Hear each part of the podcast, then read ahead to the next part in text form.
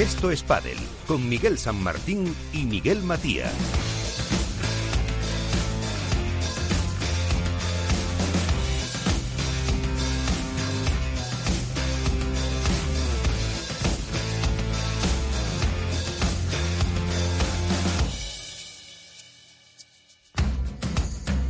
Muy buenas noches. Eh, tiempo para el padre, tiempo para la reflexión, para la tertulia, para los eh, protagonistas.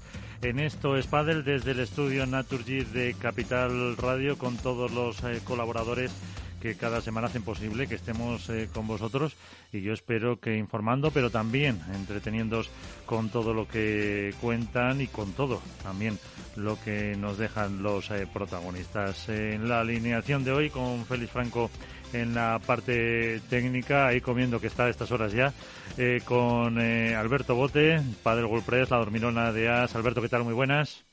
Buenas noches, ¿qué tal? ¿Cómo estáis? Álvaro López, eh, de Padre Spain, muy buenas. Hola, muy buenas, Miguel, muy buenas a todos. Y tenemos con nosotros al señor de los polos, a Iván Hernández, Contrapared, ¿qué tal? Muy buenas. Hola, buenas noches a todos.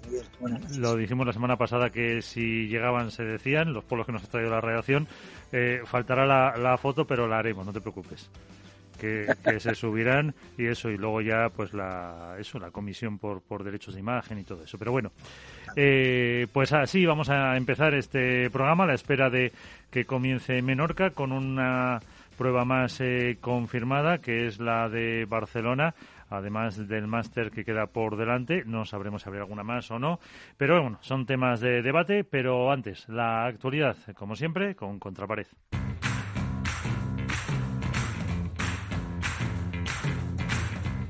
Así viene la actualidad con Contrapared.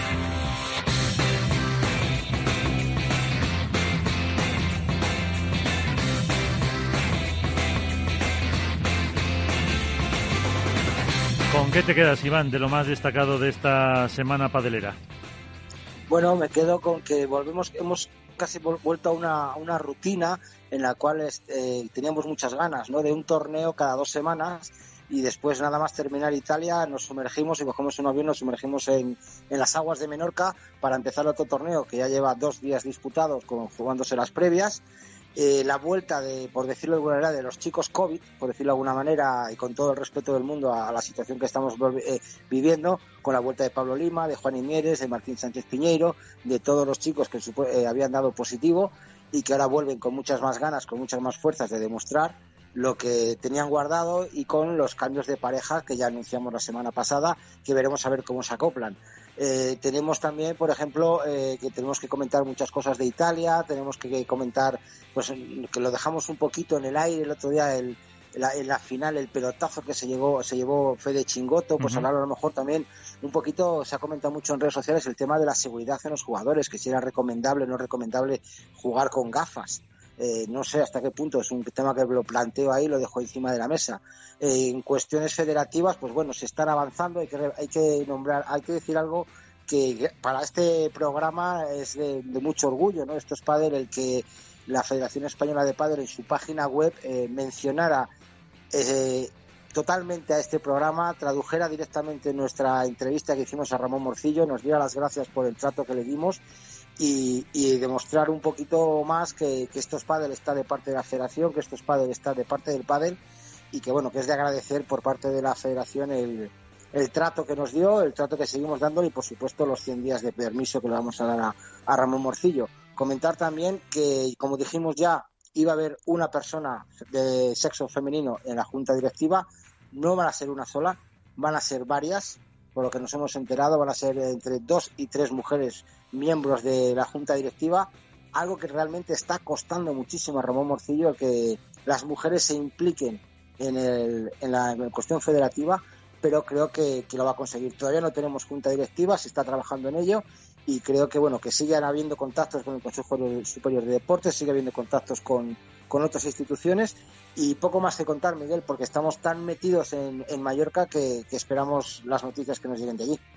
Por cierto, aunque ahora lo comentaremos, eh, este martes por la mañana se presentaba la, la prueba eh, Balear con Gema y Lucía. Lucía. Y sin, como venía siendo habitual en los últimos eh, torneos, sin esa, em, vamos a decir, rueda de, preguntas. Rueda de preguntas porque no rueda, rueda de, de prensa. No... yo creo que ya en Valencia, en Valencia ya hicieron lo mismo, hicieron la presentación delante del ayuntamiento, esta vez en Mallorca han hecho la presentación en el puerto, con estaba claro que tenía que ser Gemma Lucía porque es de la casa y su compañera eh, sí, perdón, Gemma Matriani y su compañera Lucía, flamantes campeonas del último torneo, era obvio que tenían que ser ellas y sí, pues lo han hecho en el puerto, lo han hecho sin rueda de rueda de preguntas, por decirlo de alguna manera, como tú bien has especificado.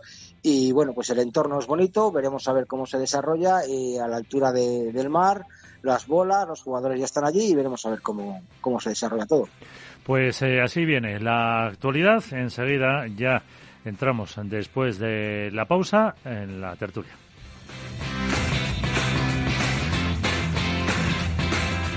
Esto es Padel en Capital Radio.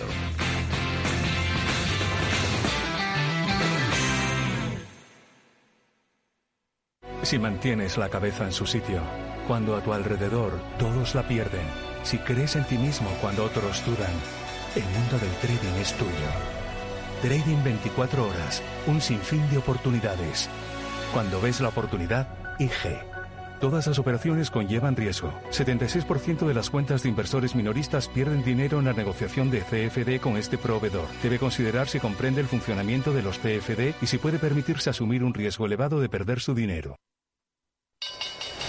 ¿Quieres aprender a invertir? En XTB encontrarás la oferta formativa online gratuita más sólida del mercado, así como una cuenta demo para que practiques hasta que estés preparado. Entra en xtb.es y apúntate. Producto difícil de entender. La CNMV considera que no es adecuado para inversores minoristas debido a su complejidad y riesgo. Hook Paddle patrocina esta sección. Hook Paddle Time is now.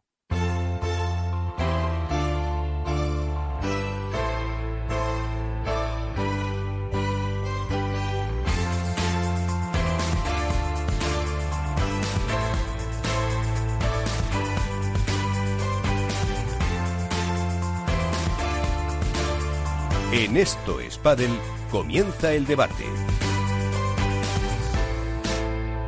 Y con muchos temas para el debate que ha apuntado Iván en los eh, últimos eh, minutos, eh, con esa, pues chicos COVID, vamos a decir, lo que también pasa en la federación, las pruebas que nos quedan, con la irrupción de eh, alguna nueva, algún nuevo factor que nos vamos a encontrar, pero eh, también queríamos eh, hacer referencia a un artículo que ha escrito en Padel Spain nuestro compañero Álvaro sobre las palabras que había puesto en una red social Aris Patiniotis que precisamente va a ser baja, si no me equivoco, también eh, por eh, COVID, en la que criticaba algunos eh, puntos de la gestión, pero mejor de Huelpa del Tour, pero mejor cuéntanos, Álvaro.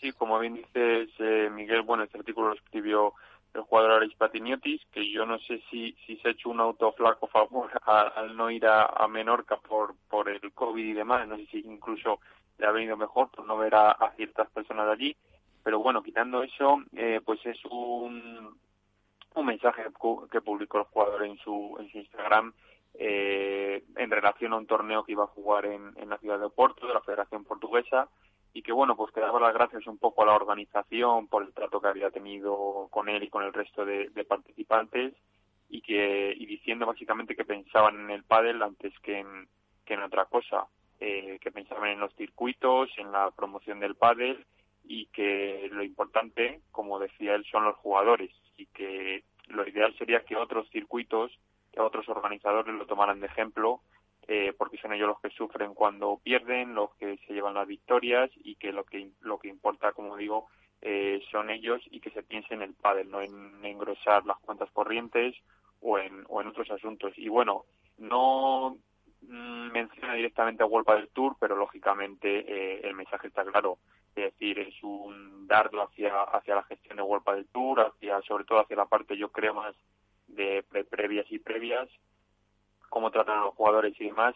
Y bueno, es algo que pudimos ver y que seguro que mis compañeros corroboran, eh, especialmente en, en Cerdeña, eh, cuando hemos, eh, bueno, hemos visto eh, todo el tema que ha habido más allá del problema con la lluvia, pues eh, cambios de cambios de horarios, cambios de, de pista, etcétera, que al final es un problema que redunda en todos y que los perjudicados son ellos. Falta, como todos sabemos, falta mucha unión, falta una asociación de jugadores fuerte que sea la que la que decide, la que mire por ellos, porque al final hay muchos que, que hablan entre ellos, pero luego cuando en el momento de la verdad, pues no a la hora de negociar, pues no dicen lo que tienen que decir. Eh, al final este Adam es especialista en esto y sabe de qué va y sabe negociar. Es una empresa y al final normalmente es la que es la que sale ganando en cuanto a condiciones. Y bueno un poco un poco eso es lo que yo creo sí también reflexionabas un poco por el tema audiovisual que, que apuntaba eh, apuntabas también eh, pues la presencia en Valencia de mucha gente cuando tenían sin público y una serie de exacto. Bueno es que son muchos temas Miguel. Luego eh, por ejemplo, el circuito en, en, la, en la noticia que sale anunciando el Barcelona Master dice que va a ser la primera prueba que cuente con público, cuando en Valencia todos vimos y escuchamos que había público, invitado o no, pero había público. Eh, luego el tema audiovisual, por ejemplo, en Cerdeña eh, no, no se hizo por streaming eh, ningún partido de chicas, ni de cuartos ni de octavos. Eso no lo pudimos ver en ningún momento. Sí los chicos. Eh, y bueno, es que es un poco todo, empiezas a sumar y no y no paras. Luego, más allá de eso, bueno, pues el hecho de que a, ninguno de nosotros, eh, de la prensa especializada, eh, no nos llamen o nos pidan alguna pregunta para estas famosas ruedas de prensa que realizan, eh, todo el tema de acreditaciones, que bueno, ya sabemos cómo, cómo funciona el circuito. Entonces, bueno, es un poco el seguir sumando y, y que no no no apoyan mucho ciertos aspectos del padre por muy bien que hagan otras cosas que una cosa no no enmascara a la otra. Alberto qué te parece todo esto ya podemos eh, debatir un poco. A ver eh, es un poco una amalgama no de, temas habituales relacionados con World del Tour eh, y que al final lo, noticiable de todo es que es un jugador no quien quien pone voz. O sea al final en torno al circuito pues hay muchas opiniones divididas, a favor, en contra, o algunas un poco más críticas, otras que remo más a favor, pero lo, lo noticiable de esto es que un jugador eh, que además tiene nombre dentro del propio circuito, eh, aunque no lo diga de forma explícita, como dice Álvaro, pero que se lee entre líneas, que se está refiriendo a, está comparando eh, con el circuito profesional, pues sí que es llamativo, ¿no? Sí que creo que quizá esta no es la temporada, quizá para ir en contra de, del circuito. No porque no cometan errores, que es evidente que, que, se han cometido errores, lo hablamos lo de las ruedas de prensa, si eran positivas o no, si se van a mantener a largo plazo o simplemente eran fruto de, del momento y la realidad es que han dejado de hacerse eh, o, lo que comentaba algo de las retransmisiones de los partidos femeninos que lógicamente tienen que tener la misma voz que tienen eh, y la misma representación que tienen los masculinos pero eh, yo creo que este es el año en el que ya simplemente el hecho de que el, el siguiente Barcelona Master sea la octava prueba que se va a realizar, me parece más que meritorio eh, y de alabar para el circuito, porque en condiciones normales, y lo estamos viendo en muchos otros deportes, se han tirado seis meses eh, sin competir. El World del Tour ha hecho un esfuerzo eh, sobrehumano, y lo sabemos todos, para que el circuito salga adelante, evidentemente tendrá eh, intereses económicos. Es un circuito privado, eh, se da por hecho pero quizá esta no es la temporada como para poder recriminarle demasiadas cosas a un circuito que, eh, sabiendo que pierde toda, todo lo que supone el ticketing de las pruebas, sigue sacando adelante las pruebas, sigue saliendo pruebas para intentar componer ese calendario, ¿no? Que dijimos de un máximo o un mínimo, perdón, de 10 pruebas. Entonces, eh, yo, yo creo que precisamente este es el año en el que menos cosas quizá se le pueden reprochar a World del Tour, dentro de que evidentemente eh, no está cerca de la perfección. Pero no noticiable lo que dice Álvaro, al final, que, que un jugador, eh, bueno, pues ponga un poco el dedo, ¿no? Señalando cuáles son las cosas, quizá no tanto como para criticar, sino a mejorar. O sea, yo lo tomaría más, oye, hay otros circuitos, hay otras alternativas que hacen las cosas bien, vamos a ver si copiamos lo bueno de cada uno para que el circuito siga siga mejorando, ¿no? Yo, vamos, yo me lo tomaría así, desde luego. A ver, ya eh, vemos a Iván y, debatís la postura. Bueno, a ver, yo creo que estoy eh, de parte de estáis muy conciliadores, ¿eh? tanto, no, bueno, ahora espérate, espérate, que déjame un poquito de 10 minutos, déjame 10 segundos y ya entonces ya suelto la, el zambombazo. Eh, yo estoy de parte de los dos, yo creo que tampoco es el momento para, para acusar a nadie cuando a quien le está haciendo un esfuerzo enorme, pero también es el momento de que se, dieran, de se den cuenta de que incluso así hay gente que se queja. Yo creo que la, la, nota que hizo Aris Patinotes hay que saberla leer entre líneas, que creo que lo hemos hecho todos bien. Hay que ver, por ejemplo, que hubo jugadores mm, top que dieron me gusta, incluso pusieron aplausos para que estaban de acuerdo. Eh, bueno, si no lo sabe, pues ya lo de dudas. Fue Cristian Gutiérrez, lo puso ahí, y yo creo que es la sensación de, de muchos jugadores que no se atreven a hablar es lo que también yo tuve la ocasión de poder hablar con Aris Patinetes y luego lo comenté con, con Álvaro por teléfono. Yo creo que es a lo mejor el tío que se le han hinchado las bolas de, de padre y ha dicho, ya estoy harto, hoy voy a hablar y lo voy a decir. No sé si fue por parte suya o también por empuje de otros jugadores. Hay que recordar que ese torneo de pádel que habla que se, que se, que se habla, que se dio Porto, la han jugado jugadores como Ramiro Moyano, uno de los muchos implicados que hubo con el, en, el, tema de World del Tour y, Monte Carlo International Sport. Esta semana ha salido una entrevista a Fabrice Pastor en Internet en el que ha desgranado todo lo que sucedió, acusando, incluso dijo el nombre de ratas a determinados jugadores por, por lo que pasó, ha explicado bien su circuito. Entonces, bueno, pues ahí está el tema. Hay otro circuito que va a llegar a España o va a llegar a Europa que lo va a hacer de una manera totalmente distinta y veremos qué repercusión tiene si los jugadores pueden jugar, los de pre-previa que no tienen un contrato cerrado con World del Tour, se les permite jugar ahí o no se les permite jugar, si ese torneo va tomando forma y va quitando jugadores a World del Tour y World del Tour tendrá que volver a sentarse a renegociar, pero lo que decimos también Alberto y, y Álvaro, eh, el arma, eh, o sea, el poder le tiene World del Tour, porque, ¿por qué? Porque es el circuito que funciona, es el circuito que todos saben que hay, que existe y que poco a poco va subiendo. Y en cambio, lo otro es lo desconocido. Entonces, a veces dices, es más vale malo conocido que bueno por conocer. Ahí está el tema. Pero si arranca y vemos que hay jugadores que juegan, pues veremos a ver cómo funcionan y cómo, cómo negocian. Al final, yo creo que un poco lo noticiable es que un jugador sea crítico de forma pública, ¿no? que realmente no tendría que serlo. O sea, la crítica, siempre y cuando sea constructiva, yo estaba leyéndome ahora de nuevo el post de Instagram de, de Patiniotis, si, si te lo tomas de una forma constructiva, no tiene por qué ser malo, al revés. Lo que está dando es la versión de cómo ¿cuántos, ¿cuántos, ¿Cuántas críticas eh, se ha tomado World del Tour como constructivas? Dime una. Ninguna. Vale.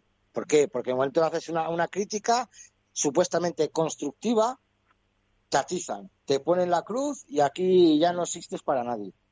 Y aquí los todos los que estamos aquí lo hemos vivido desde Padel Spain, Padel WordPress, Contrapared y, y Estudio Radio. O sea, no puedes hacer una crítica, porque lo puede ser una crítica hay que tomarla como constructiva o como destructiva, pero si tú la tomas como constructiva para mejorar, perfecto. Y aquí World Tour nunca ha tomado una crítica como constructiva. Es como lo toman todo como un ataque. Entonces, claro, resulta que ha tenido lo que ha dicho Álvaro, ha tenido la suerte por decirlo de alguna manera, con todo respeto del mundo, de coger el COVID y de no ir. Porque tú imagínate la situación de Aris Patinotes en Menorca. Vamos, ¿le iban a hacer el vacío? No, lo siguiente. Ya ver cómo sale ese mm. chico de ahí ahora. Claro. Eh, el panorama que se le presenta eh, cuando también se han descubierto pues incluso algunos eh, a los que con eso que apuntabas de Fabriz pues al final tuvieron multas tiene tiene un panorama complicado. Que por cierto que antes apuntabas tú Iván también lo de Fabriz y esa entrevista en internet que como en la de Nacho y como dijo Miguel Matías y no le faltaba razón yo creo que que lo que tiene que hacer es más contar su producto que dedicarse a, criticar, claro. Porque encima, si acusa a los jugadores, al final es que vas a conseguir el efecto contrario, precisamente a lo que a lo que tú quieres. Si quieres crear un poco de esperanza, un poco de, no sé, de mm, que hay más cosas diferentes, yo creo que está consiguiendo, eh, pues precisamente lo contrario. Y, que es innecesario, Miguel, que... que al final eso es del 2018 estamos en 2020 y, y, lo que hay que pensar es en el futuro del pádel más que nunca, más, más ahora que nunca, porque pasa por un momento muy muy complicado como tantos otros deportes. Entonces, ponerse a, revisar lo que pasó en 2018, si eh, X jugadores actuaron de una forma eh, ética o no, si el circuito deja o, no deja de hacer, yo creo que, que como pieza informativa tiene un valor brutal, pero creo que ayuda poco al pádel. Es, mi sensación, que ayuda poco al pádel en, en un momento más mm. crucial que nunca, porque el pádel lo va a pasar muy mal en los próximos meses y en los próximos años para, para poder superar esta crisis. ¿eh? Sí, sí, exacto. Yo, yo estoy contigo, eh, pero sí que es verdad que yo que me estuve escuchando la, entrevista, por ejemplo, completa de, de Fabrice, es que no tienen experiencia, se escatiza a todos los lados. Es verdad que no da excesivos nombres, eh, o por no decirte que no da prácticamente ninguno, pero bueno, todos sabemos quiénes son. Pero sí que deja la proyecta a que desde luego mm, viene, yo creo, con bastante fuerzas para pelearle a World del Tour.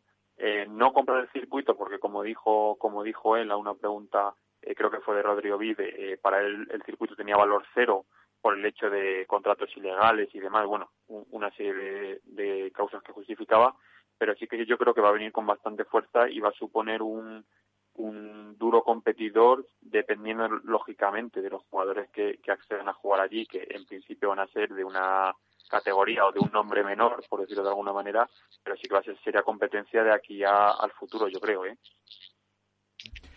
Eh, Saludamos también a... Sí, sí pero, el libre mercado, al final el libre mercado es así, quiero decir, Fabriz no, no, sí, sí, tiene, está claro, está claro. tiene toda la potestad de montar el circuito que él considera oportuno y que mejora supuestamente a World del Tour. Y los jugadores tienen la capacidad de decidir en qué circuito quieren jugar. Lo que no entiendo muy bien es, o sea, que es un poco lo que decía Miguel, o sea, creo que es mucho más proactivo dedicarse a vender cuáles son las bondades de su propuesta, de su proyecto, del nuevo circuito, en qué mejora a World del Tour que ponerse a, eh, bueno, a, justiciar un poco lo que pasó o no, o por qué no salió aquel proyecto. Y, sobre todo a nivel, igual digo, constructivo por el padre, o sea, que haya proyectos eh, que ofrezcan eh, cosas diferentes, siempre es bueno para el padre, siempre va a ser bueno para la industria.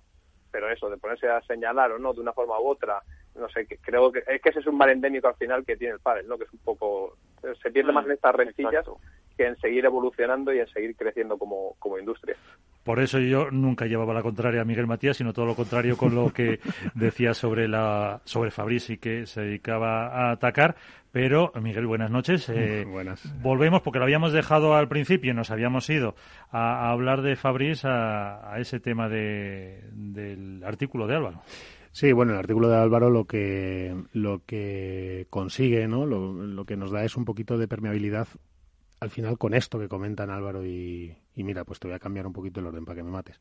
Voy a atender esto de Fabriz, pero porque me parece el mal, lo ha dicho muy bien Alberto, es el mal endémico del, del pádel, es decir, eh, que es normal, que es normal, y voy a intentar explicarme, es decir, y a ver si estáis de acuerdo conmigo, en la forma en la que el pádel es bisoño y es, y es joven, da entrada y es poco profesionalizado, poco estructurado a nivel industrial, pues muy eh, dirigido por uno o dos grupos, etcétera, sobre todo uno, pero bueno, ya van entrando alguno más, eh, da entrada a mucho intrusismo, a mucho, que no digo que sea el de Fabrice, eh, digo, estoy hablando, por ejemplo, en el tema de la formación de técnicos, de monitores, etcétera, a mucho gestor que, que, se anima pues a montar instalaciones, etcétera. Y en ese clima, y en ese clima, pues ha sobrevivido muy bien, pues, pues mucha gente.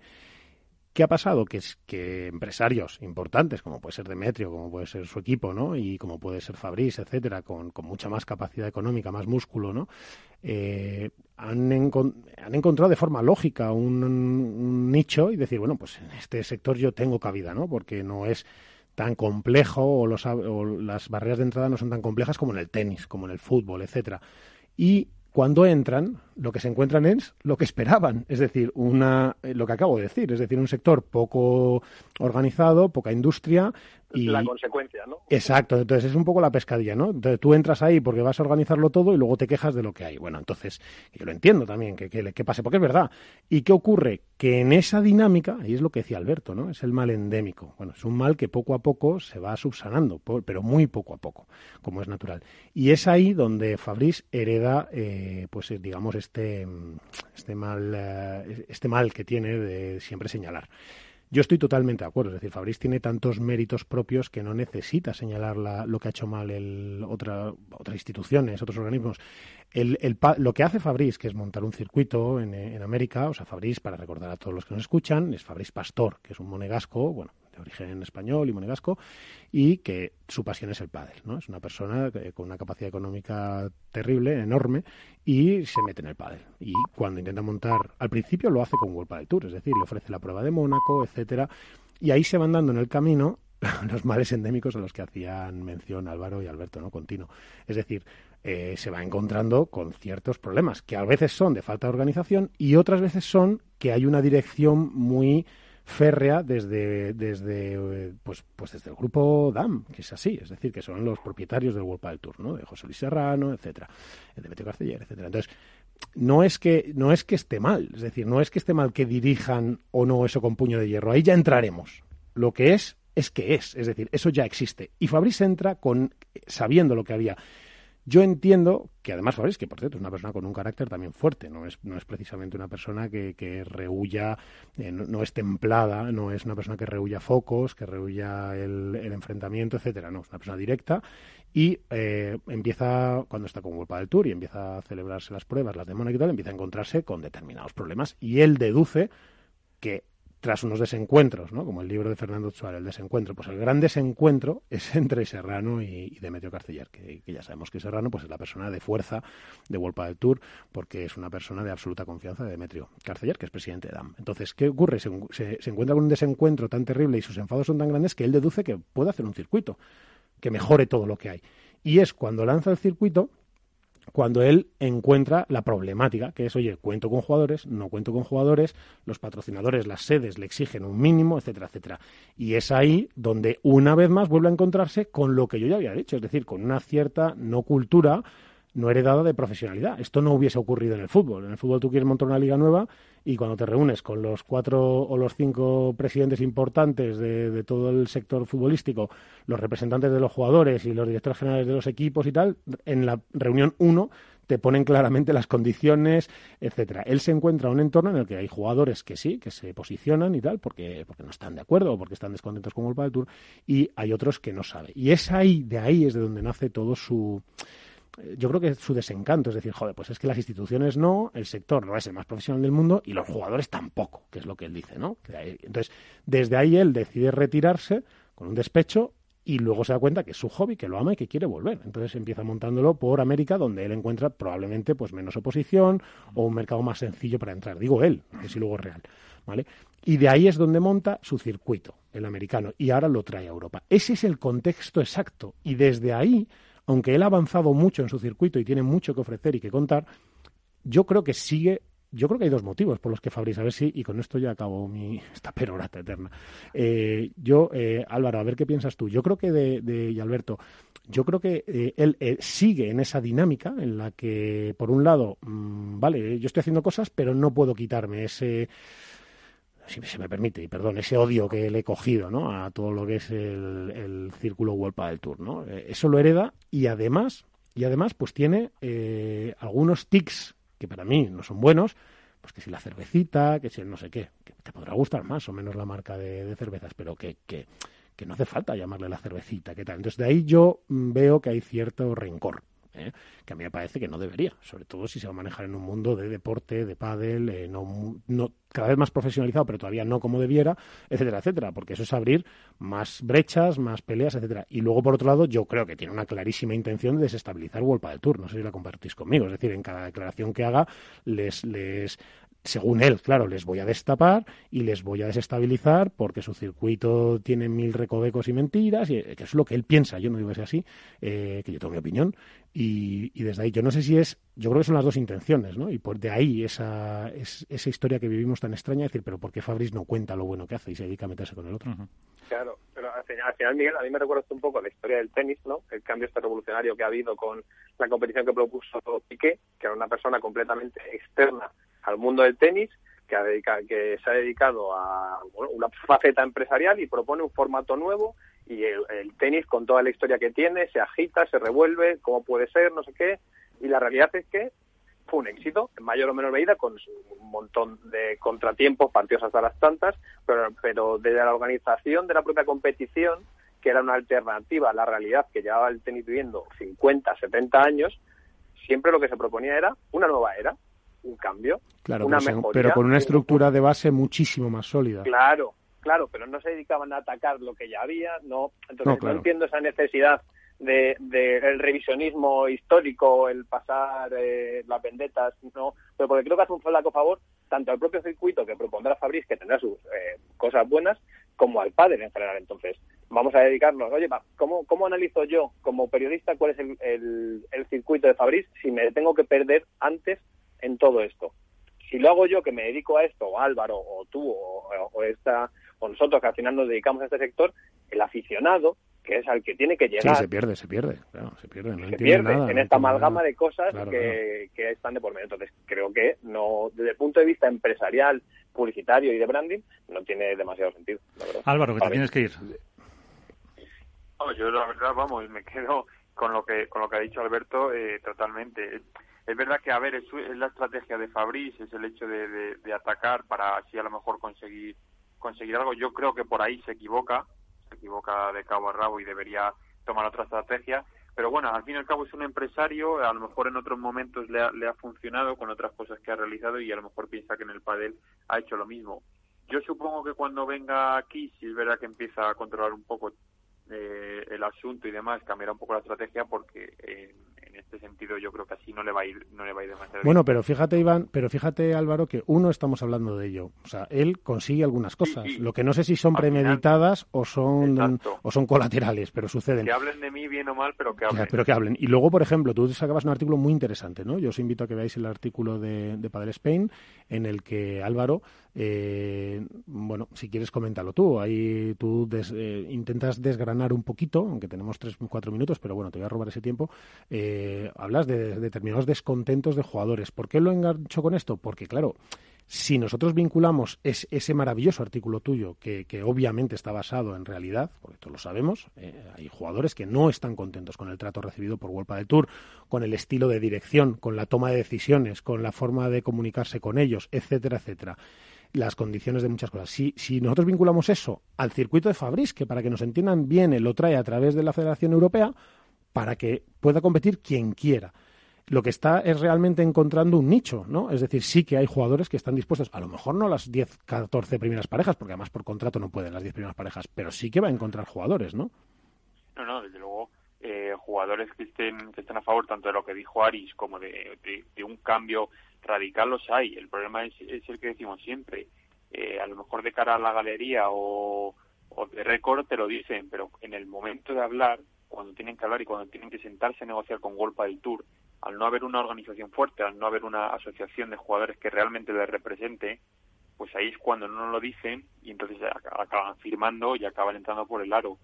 ¿Qué pasa? Que hay muchos jugadores, y me consta porque he hablado con, varios de ellos, eh, que lo que quieren es una figura que represente esa asociación de jugadores, pero una figura que no tenga que ver no ya con el pádel, sino quizá eh, con ellos, que sea, digamos, un, un abogado o una persona más especializada en negociar. bueno, pero lo hacen, pero escúchame Álvaro, pero lo hacen porque no han encontrado el interlocutor dentro de los jugadores adecuado, porque se sienten presionados. Yo no digo que sea verdad, lo que digo es que ellos es lo que dicen, muchos de ellos. Es decir, no puedo poner a un jugador al frente de esto porque recibe presiones, las que sean. Obviamente estamos hablando de presiones profesionales, pero recibe presiones de Wolpa del Tour. Por lo tanto, les debilita y acaban quedándose sin armas, sin argumentos para defender sus cosas, porque no dejan de ser unos entre comillas, empleados de ese circuito.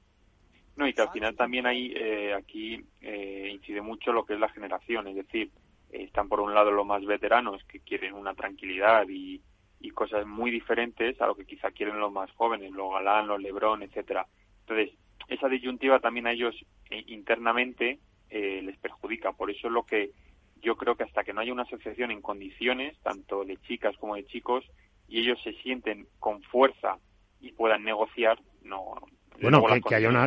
Pero, pero Álvaro, ¿cuántos años llevamos escuchando? No, bueno, eso, lo, exacto, eso lo llevan. Esta es la definitiva, esta sí, esta sí, la realidad. Todos los años, todos los años. Seguimos en el mismo punto. Entonces, los jugadores, yo creo, siendo sinceros, ¿eh? y, mirando por ellos, siendo egoístas, lo que tendrían que hacer es, en lugar de criticar lo que hace el circuito, si, si es así, ¿vale? Y de criticarlo récord o no, eh, lo que tendrían que hacer es ser autocríticos y empezar a construir la casa por los cimientos. Si es, vamos, bueno, y criticar si es necesario el circuito, Alberto. Sí, sí, sí, por supuesto, por supuesto, pero, pero más necesario que eso, para sus intereses, que al final los jugadores tienen que mirar por sus intereses, es tener una asociación de jugadores fuerte, bien consensuada, en la que no haya rencillas a mitad de, de, las negociaciones y uno se vaya por un lado y otro por otra, cosas que sabemos todos que han pasado, para poder defender los intereses comunes de los jugadores, que es necesario también para que pero pero pero, pero eh, Alberto estoy muy de acuerdo con eso pero poner de acuerdo a 150 personas es imposible en el ámbito que sea da igual en mi casa. En mi casa no nos ponemos de acuerdo cinco para ver qué cenamos. Entonces eso es complicado. También es y eso es verdad que ellos deben de hacer una autocrítica y eh, sacrificar posición, es decir, bueno, si esto lo vota la mayoría, pues para adelante. A veces mira bien, a veces mira mal, etcétera. Eso por un lado. Por otro lado, tienen que sentirse parte verdadera en cuanto a la, no digo la propiedad en sí, o sea, capital, pero, pero tienen que sentir que en parte el circuito es suyo, que es lo que siempre, ellos siempre lo dicen, ¿no? Pues el circuito es lo que es por nosotros y tal. Pero es una forma de hablar, es una reivindicación, no es real. Ellos no tienen nada en que apoyarse para decir, ves, porque nosotros además cuando se toman las decisiones tenemos un voto de calidad de no sé qué en la toma de decisiones. No nos sentamos con el... pero, pero, en la, pero la Liga de Fútbol Profesional, un jugador del Levante, que parte de la Liga de Fútbol Profesional, poco nada tiene que decir sobre la Liga de Fútbol Profesional y es a través de la AFE, a través de los capitanes, quienes representan a los jugadores. Sí, pero su equipo, pero su club sí tiene fuerza. Su club sí, tiene fuerza. Es verdad, la estructura es diferente, pero es a través, o sea, el jugador se siente representado a través de los sindicatos de jugadores que existen, que en este caso tienen AFE o Futbolón, si no me equivoco, y son los que le ponen voz al jugador pero eh, eh, o sea, es que es absurdo que sea de otra forma, porque los intereses del, del jugador número 5 del ranking son radicalmente opuestos a los del 120, y es normal, y más si hay diferencias de edad, como dice Álvaro, entonces eh, no se puede poner a 150 personas de acuerdo con un objetivo común en todos y cada uno de los parámetros necesarios para llegar a buen puerto, está claro, pero sí tiene que haber una base de mínimos y que una asociación parta de, oye, estos son los mínimos. Claro, pero cuando ellos han montado asociación, UOLPA del Tour, y eso sí lo digo yo, se ha dedicado muchísimas veces a torpedear esta asociación. Es que, es que habido, intentos ha habido. Y cuando digo torpedear, no es tan no es tan grave como se puede estar escuchándome. Quiero decir, siempre le ha puesto muchas pegas, muchos problemas. Los ha, en ocasiones alguno lo ha ninguneado. Algún presidente incluso de esa asociación, etcétera. Pero vamos, mandándole mensajes o hablando con él diciendo, pero si tú no estás capacitado, esto te queda grande. Cosas así. Es decir, World Tour tampoco es muy magnánimo que digamos, no está muy dispuesto a escuchar. Tiene el apriorismo de que, bueno, es que los jugadores siempre dan guerra. Pero bueno, eh, Álvaro, a lo que íbamos. Eh, bueno, creo que, Álvaro ya no está con nosotros, pero bueno, Iván, que andas por ahí, a lo que íbamos. Al final, lo que hace, lo que hace, lo que hace Aris Patiniotis, que es este jugador del World del Tour, realmente, realmente es ponerle voz, yo creo, a lo que a lo que una gran parte, o no una gran, una parte, no sé si es gran o no, una, una parte importante del colectivo de jugadores no se atreve a decir. Y probablemente Aris, es, en su libertad o lo que sea, según siempre digo el artículo de Álvaro, claro, yo no he podido contrastar esta información, yo no he podido hablar con Aris, pero, pero lo que hace es ponerle voz a esto porque se sienta más libre o más adulto o más o, se vea menos expuesto, ¿no? No, porque, o porque ve otra realidad, Miguel, ve, ve que viene un torneo que se, que se preocupa de los jugadores, que se preocupa del pádel, que no es tanto el dinero, el dinero, el dinero, dice, bueno, vamos a ver si nos subimos. Es lo que vamos diciendo siempre. No se puede hacer nada sin la unión de los jugadores. Yo siempre lo he dicho a muchos jugadores, sois todos unos cagones, porque el momento en que eh, os, juntáis, os llegan las amenazas, uno se raja, otro no se raja. Tiene razón también Fabriz Pastor en el que son falsos autónomos. Tiene razón también Fabriz Pastor en el sentido de que muchos jugadores top utilizaron el circuito anterior para intentar renegociar sus contratos al alza, pues bueno, si no está, si no me quedo, si no estoy contigo, me voy con Fabris, entonces renegociaron al alta, otros salieron perjudicados tuviendo que pagar multas, que es algo inconcebible, y luego también está claro lo de los falsos autónomos.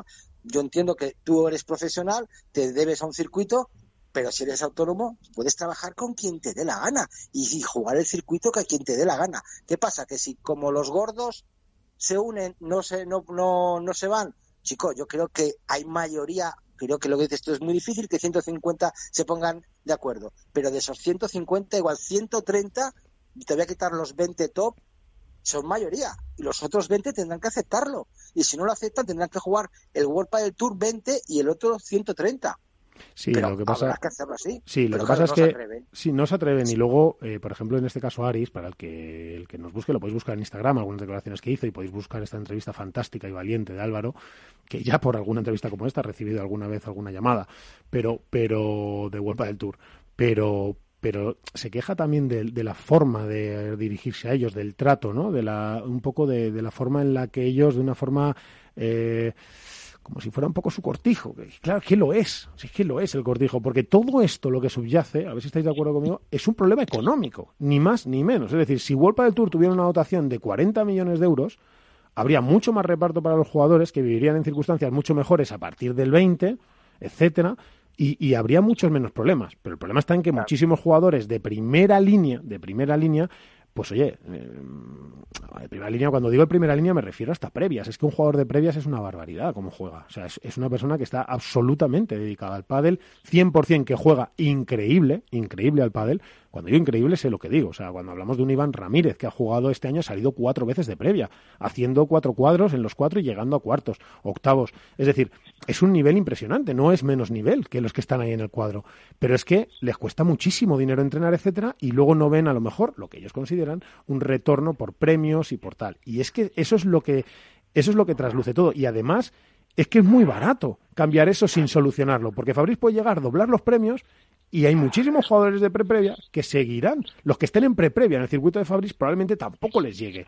Y esto no casa con la realidad del pádel. Es decir, el pádel hace unos años no tenía dotación económica, pero en la actualidad el crecimiento del pádel, sobre todo en Europa, es extraordinario, es gigantesco. Estoy preparando un programa que espero trasladaros en el que vamos a hablar con gente de Italia, con gente de Suecia, con gente de México. Es decir, yo creo que, que, nuestro radio oyente va, eh, ya no va a entender nada cuando escuche ese, ese día, va a decir, pero bueno, si hay tanta, si sí que se está incorporando muchísimos países al pádel, ¿qué es lo que ocurre?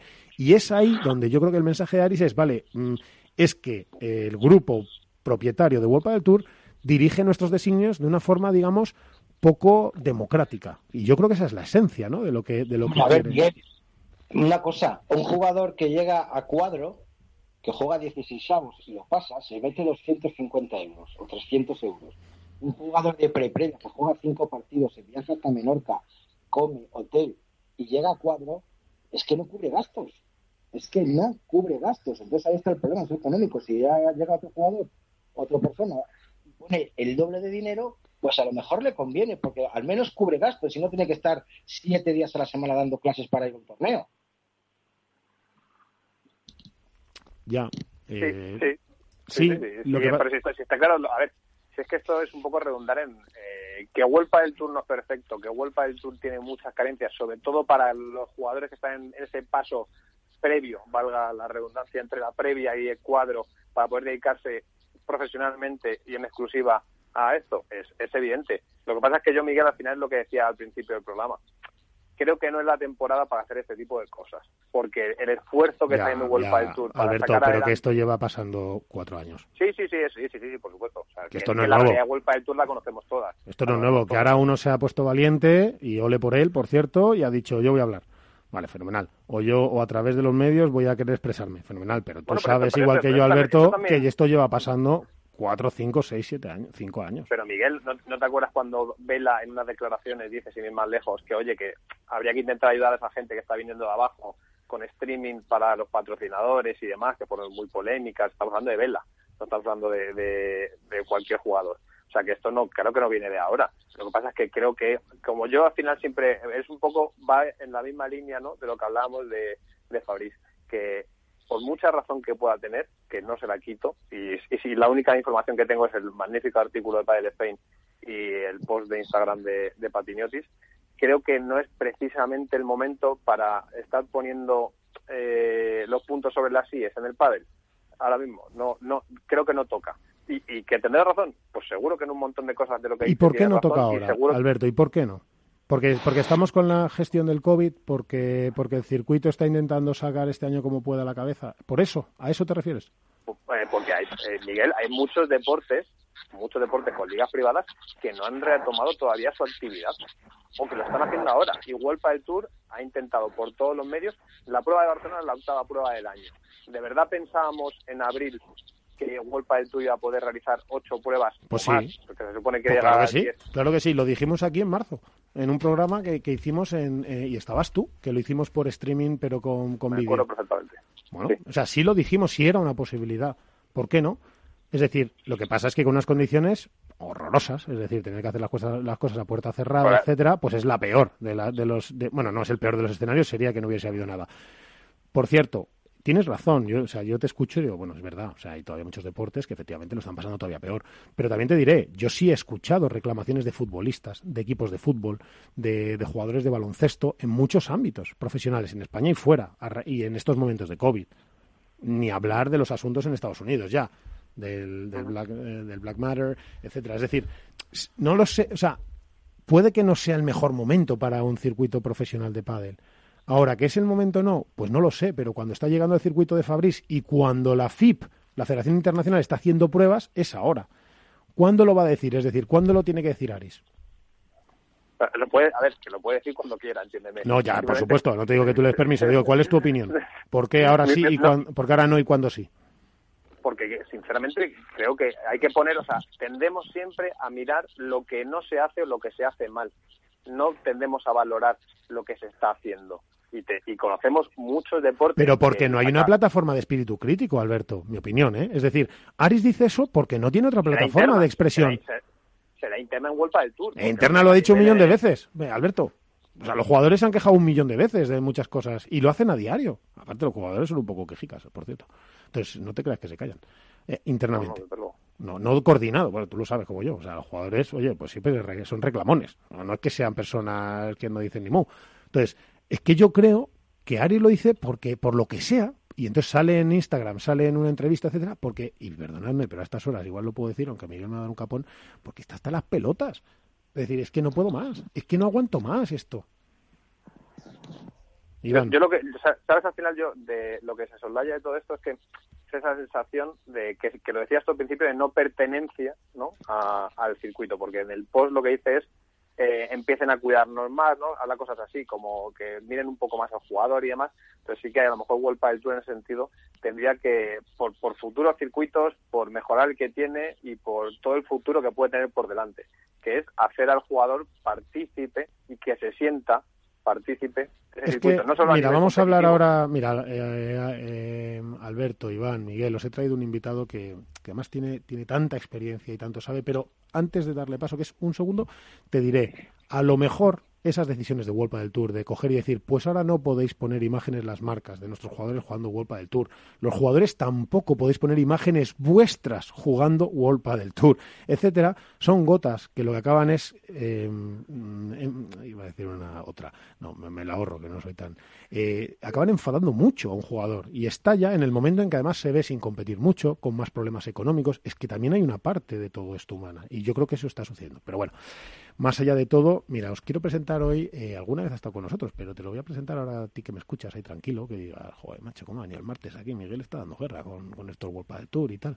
Eh, os voy a presentar probablemente a la persona, o una de las personas que más ha vivido todas las direcciones de circuitos a nivel mundial, a nivel internacional, a nivel nacional, a nivel federativo, técnico, en el mundo, que es eh, Gonzalo de la RAN. Gonzalo, buenas noches. Hola, buenas noches. ¿Qué tal? Pues aquí estamos. Gonzalo, lo vas a matar, porque yo te podría llamar para, para solamente para lo que estáis haciendo con el circuito Mau, que ahora me lo contará, que está fantástico, pero, pero me gustaría eh, me gustaría preguntarte un poco a raíz de este artículo que, que has sacado en el que hemos estado haciendo mención, que, que, que te cito, que es en el que ha hecho eh, Padel Spain para Álvaro López, en el que refleja un poco eh, la recriminación ¿no? y las, eh, las quejas ya de una forma mucho más directa que ha, que ha, ha transmitido un jugador de pádel, que es Aris Patiniotis, al cual supongo conocerás de tus años de World Padel Tour y, seguramente pues, eh, pues hayas tratado con él, más o menos. Pero bueno, pues Aris se quejó hondamente, tanto en sus redes en Instagram como, como con algunos periodistas en off, etcétera, y, ha autorizado además o admitido que se publiquen cosas eh, habladas con él o en entrevista o lo que sea. Y hace unas quejas eh, muy fuertes acerca del trato que recibe el jugador. primero quería que vinieras para que, conociendo como te conozco, pues tú tienes las dos visiones, porque claro, tú, tú también conoces la problemática de no, no solamente las quejas y si tienen o no razón, que somos muy amarillistas y tendemos a darle la razón al que hace una explosiva, ¿no? Pero no eso, sino primero porque tienes las dos y tercero, cómo cuadra esto en un contexto internacional en el que los, las pruebas y los circuitos vienen, etcétera. Gonzalo. Gonzalo. Sí, ah, perdonad, te había perdido un segundín. No sé si has podido eh, escuchar lo que te he comentado. Eh, sí, esto no viene ahora, esto viene de hace muchísimos años. Se habrá hablado más alto, más bajo, pero lleva hace muchos años. Nosotros en el pádel, eh, desgraciadamente para mí, estamos en una situación desde hace mucho tiempo de eterno conflicto, eh, tanto a nivel institucional como a nivel de jugadores con, con los organizadores. Yo lo he sufrido en el Tour muchos años y luego un golpe del Tour. Es verdad que el jugador eh, cada vez demanda más cosas y, no le falta razón. O sea, está muy bien que pidan porque además yo creo que se lo merecen. Estamos en una situación que todos conocéis de monopolio, donde el profesional pues solo se puede dedicar a una actividad concreta, concreta sin ningún tipo de contrato laboral que le, que le ligue donde tenemos otros muchísimos ejemplos de deporte que yo creo que se podría compaginar otras otras situaciones, ¿no? A mí me preocupa, pero me preocupa muchísimo como amante del pádel la situación que, que, está viviendo ahora mismo nuestro deporte, porque por un lado tenemos un crecimiento salvaje de practicantes y lo estamos viendo en Madrid. Eh, cada vez hay más más inscritos en todos los torneos, no solo en el MAU. O sea, en el reciente Campeonato Absoluto de Madrid una burrada de inscripción, en el Estrella Dam una burrada de inscripción, en el nuestro hemos vuelto, a batir récords de inscripción. Bueno, y en Suecia, y en Italia, y en toda Europa, claro, y en, México. Exacto, exacto. Pero luego, y, lo digo muy claro y muy alto, no tenemos los dirigentes en muchos casos, o muchos dirigentes que nos merecemos, eh, en, en continuo conflicto. Al final, ¿qué pasa? Pues que el jugador se revela, llega un día que dice, oye, hasta aquí hemos llegado entonces, eh, a ver, yo no, yo no, yo no tengo la varita mágica que solucione los problemas, pero me da la sensación que la mayoría de los casos son eh, problemas personales, no son problemas institucionales. O sea, no es un problema entre una federación y otra, no es un problema entre la europea y la FIB, no es un problema entre la española y una territorial. Son la mayoría de las veces problemas personales, por egos, por situaciones de, bueno, pues este señor tengo manía, entonces me da igual a quién represente, etcétera, etcétera. Mientras ese tema no se solucione, yo creo que tenemos poco que ver. Eh, los jugadores van a seguir quejándose siempre, porque siempre se han quejado y se van a seguir quejando. Pero hay algunos puntos, ya no hablamos de si ganan mucho o ganan poco, estamos hay unos puntos de, de tema laboral, de trabajo, de qué pueden hacer, qué pueden dejar de hacer no puede ser que a un jugador le digan a este sitio no puedes ir y en cambio se lo organiza a otro sí puedes ir, etcétera, etcétera. Yo creo que un poco por ahí van los aires de, de lo que ha ido comentando Aris. Eh, pero bueno, que lo mismo que opina Aris, yo creo que lo opinan muchos de los jugadores. Lo que pasa es que Aris ahora lo ha dado, lo ha dicho. ¿Y cómo solucionamos esas, esas cuitas, esas afrentas entre...? Porque claro, tú, yo estoy de acuerdo contigo, es decir, hay mucha parte de, de personal en todo esto, emocional, ¿no? De egos. Claro, esa parte es la más difícil de resolver siempre en la vida, ¿no? Cuando, cuando alguien se te, se, te, se te descuadra y se te mete en el ojo, es que es muy difícil salir de eso. Es decir, y con la situación actual del pádel, Gonzalo, ¿cómo salimos de eso? ¿Cómo rompemos esa dinámica? ¿Cómo conseguimos conversaciones entre instituciones, pues, aunque estén representadas por personas y no, por, y no entre personas? Pues, pues porque tienen que hablar las instituciones, no las personas. Eh, si tú, hay es un ejemplo, ¿eh? si hay un conflicto entre dos personas, dos presidentes de dos federaciones, pues probablemente ellos no se puedan sentar en una misma mesa, porque van a acabar a. Porque en muchos casos encima no tienen eh, ni ganas de dialogar, y tampoco puedes llegar a una mesa y sentarte e intentar llevarte el 100% de los puntos que se ponen sobre la mesa. O sea, si no tienes eh, afán de negociar y de llegar a acuerdos, pues oye, ni te sientes. Entonces a veces eh, esto se puede, entre comillas, solucionar, como se soluciona en otros muchísimos ámbitos, como es la política, pues es como si mañana me dices que vas a sentar a alcoletas con el de Vox, pues va a ser complicado, va a ser muy complicado. y sobre todo que lleguen a acuerdos. Ahora, a lo mejor hay otras personas que pueden, en cada línea, pues intentar por lo menos, por lo menos, fíjate, cosas tan sencillas, teóricamente, como puede ser pactar unos calendarios y no pisarse unos a otros. O sea, si yo no te digo que te vayas a comer ni te vayas a cenar, pero pactar las, las condiciones mínimas, unos rankings comunes, etcétera, etcétera. O sea, lo que no es normal, y lo digo así de claro, y no le echo, y me da igual quién tiene la culpa, yo creo que tiene la culpa los dos, es que el año pasado haya habido dos europeos en la misma fecha. Dos europeos. Es una locura, es que es una cosa de locos. Es como de coña, es como de coña. Que muchos de los países afiliados a la FIP o a la FEPA o a la CAF o a lo que sea, hay dos federaciones en cada país, dos. Pues en uno hay tres. Eso que me expliquen a mí todo esto cómo se come. ¿Y por qué hay dos federaciones? Porque hay un señor que cuando no está de acuerdo con la federación, pues crea otra. Entonces, claro, si eso el deporte lo admite, Claro, lo pues admite Gonzalo porque apaga- como, apaga- apaga y vámonos. como es un deporte que a nivel gubernamental y estatal todavía no está en el radar de los países, pues es fácil también montar una preasociación que con ánimo de convertirse en federación, aunque se ponga el nombre de federación, etcétera, etcétera. Es decir, también en todo esto tiene que ver que es muy bisoño, que el pádel crece demasiado rápido, que es que hablamos de otros deportes que tienen 200, 300 años. Eh, Gonzalo, en este, con... igual me vas a matar, pero bueno, como te conozco y nos tenemos confianza y amistad y fe, eh, en este contexto que tú, que tú relatas, que yo comparto y que creo que es así, desde tu experiencia, que eh, en la entrada, la llegada a Europa, por fin, del circuito de Fabrice eh, Pastor, que se llama APT, eh, para no hablar de Fabrice, porque tú y yo decimos que tenemos que hablar de, instituciones y yo soy el primero que va y la caga y te de Fabrice. Pero el circuito APT llega, en este contexto, ¿suma o es más leña al fuego? A ver, en líneas generales debería sumar, debería sumar. O sea, eh, vamos a coger el tenis. Vale, hay, eh, hay circuito, hay un- unos torneos mayores, como son los Grand Slam, los Grand pero también hay torneos menores. Por- porque tienen distinta dotación, porque tienen accesos distintos jugadores, etcétera, etcétera. Porque eso no puede existir en el país. Sí, yo creo que sí. Lo que quiero saber un es... chaval, un chaval que deja de ser junior un año, el siguiente salto que tiene es el World del Tour. Porque no hay nada intermedio. Claro, que además es Porque un durísimo el salto. Sí. Claro, tiene que dejar de jugar como ha pasado porque eh, se le ha acabado el cupo de, de los torneos de menores y no tiene opción a entrar en World del Tour porque tiene los números de inscripción limitados, que yo lo entiendo, ¿eh? yo he estado en World del Tour cinco años y entiendo que puedan limitar el número de inscripciones, pero hay que darle a ese chico alguna oportunidad de jugar en algún sitio. ¿Dónde puede jugar hoy?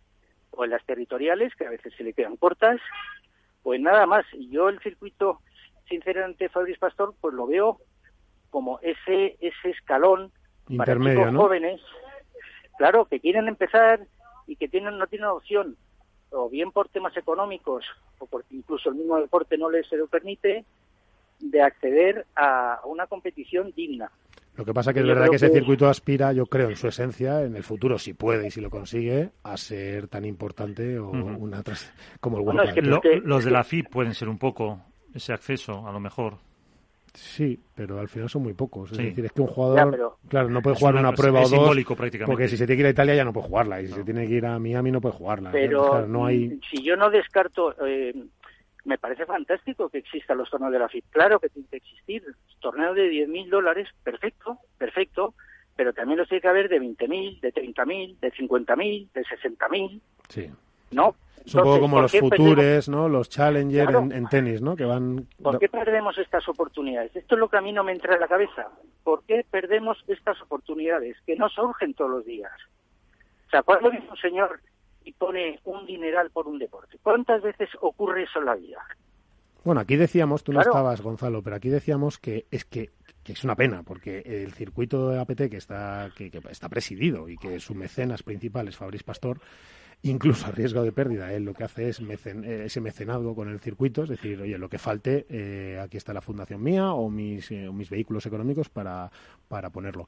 Eh, lo que pasa es que, mm, ¿sabes qué ocurre, Gonzalo? Desde mi punto de vista, no sé si lo compartirás y a lo mejor, oye, pues no, no, no lo compartimos, pero a mí me parece que, que no comunica bien todo lo que consigue y hacia dónde va, porque muchas veces incluso cuando tiene un altavoz pues es verdad que Fabriz, caliente, pues se dedica muchas veces más a criticar lo que hay y a, cerrar eh, y a abrir heridas o a, cerrarlas a cañonazos, a fulminarlas con el competidor. Y a mí me parece que esto que tú has contado, que es interesantísimo, es decir, oye, es que ahora mismo el circuito de Fabriz Pastor es un eslabón sensacional de profesionalismo para todo aquel jugador que no pueda entrar en cuadro, etcétera, etcétera. Claro, es que esto es lo bonito, esto es sobre lo que deberíamos hablar, pero es que en el padre nos cuesta mucho hablar de estas pero, Perdonan, perdonar mi insistencia, y no te quito la razón en todo lo que acabas de decir, pero perdonar mi insistencia.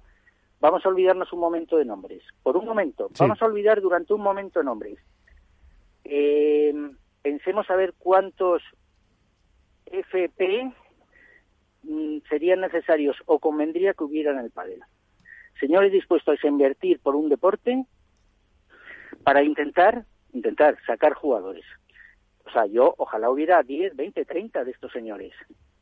Con todos con sus defectos, por supuesto que tienen sus defectos y por supuesto que a lo mejor las declaraciones de Fabrice en algún momento determinado pues podrían ser más, vamos a llamarles diplomáticas, prudentes, llámalo como quieras. Pues podemos estar de acuerdo, eh, pero ese, por eso yo eh, digo, olvidémonos durante un, ya sé que es complicado, ¿eh? pero olvidémonos de nombres durante un esto. Mm, pensemos en el deporte en general.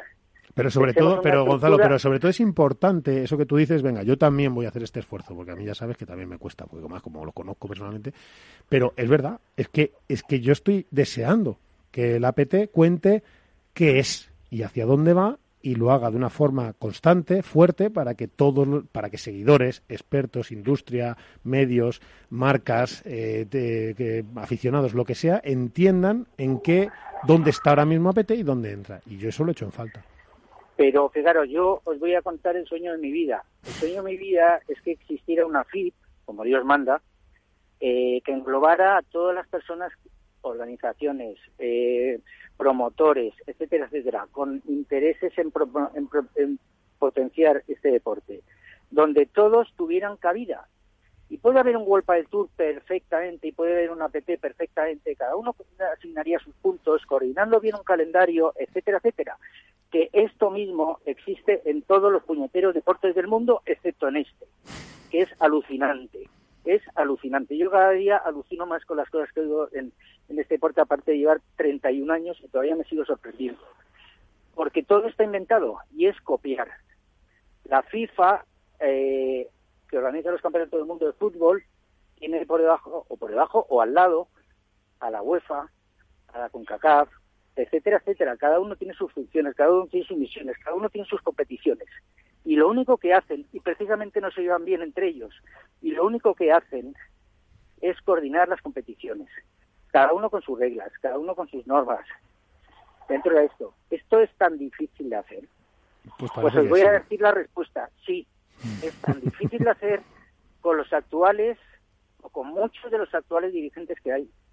Muy difícil de hacer, muy difícil. Bueno, mira, ahora vamos a... lo digo, y lo digo y yo creo que nunca he sido tan crítico, pero es que me tiene muy quemado este tema, muy quemado. No quisiera ser yo, eh, Gonzalo, el que te saque de tu día a día, que ya será de mucho trabajo, para encima que no, temas en radio. Yo mi día a día, gracias a Dios, lo tengo solucionado. A mí lo que pasa en la FIP o en la FEPA, esto me afecta más o menos poco. Lo digo como amante de este deporte. o sea, yo llevo viendo desde hace muchos años, desde hace muchos, excepto la primera época de Concha Galata y un poco de Eduardo Góngora, cómo se ha ido eh, convirtiéndose en un auténtico problema de las competiciones en España. ¿Cómo son las relaciones de la española con las autonómicas? O con algunas de las autonómicas. Es que aquí no se trabaja en la misma línea, más o menos, defendiendo cada uno sus intereses, pero en la misma línea hacia un avance del deporte. Aquí se trabaja para poner palos en la rueda a los demás. Es más importante joder al, al contrario y que no haga nada que hacer tú mismo. Es que esto es alucinante, es alucinante. Mira, Gonzalo, para que nos tomemos tú y yo una MAU aquí tranquilamente ahora. Y, mira, te voy a, tengo aquí, que tengo, que tengo dos minutos.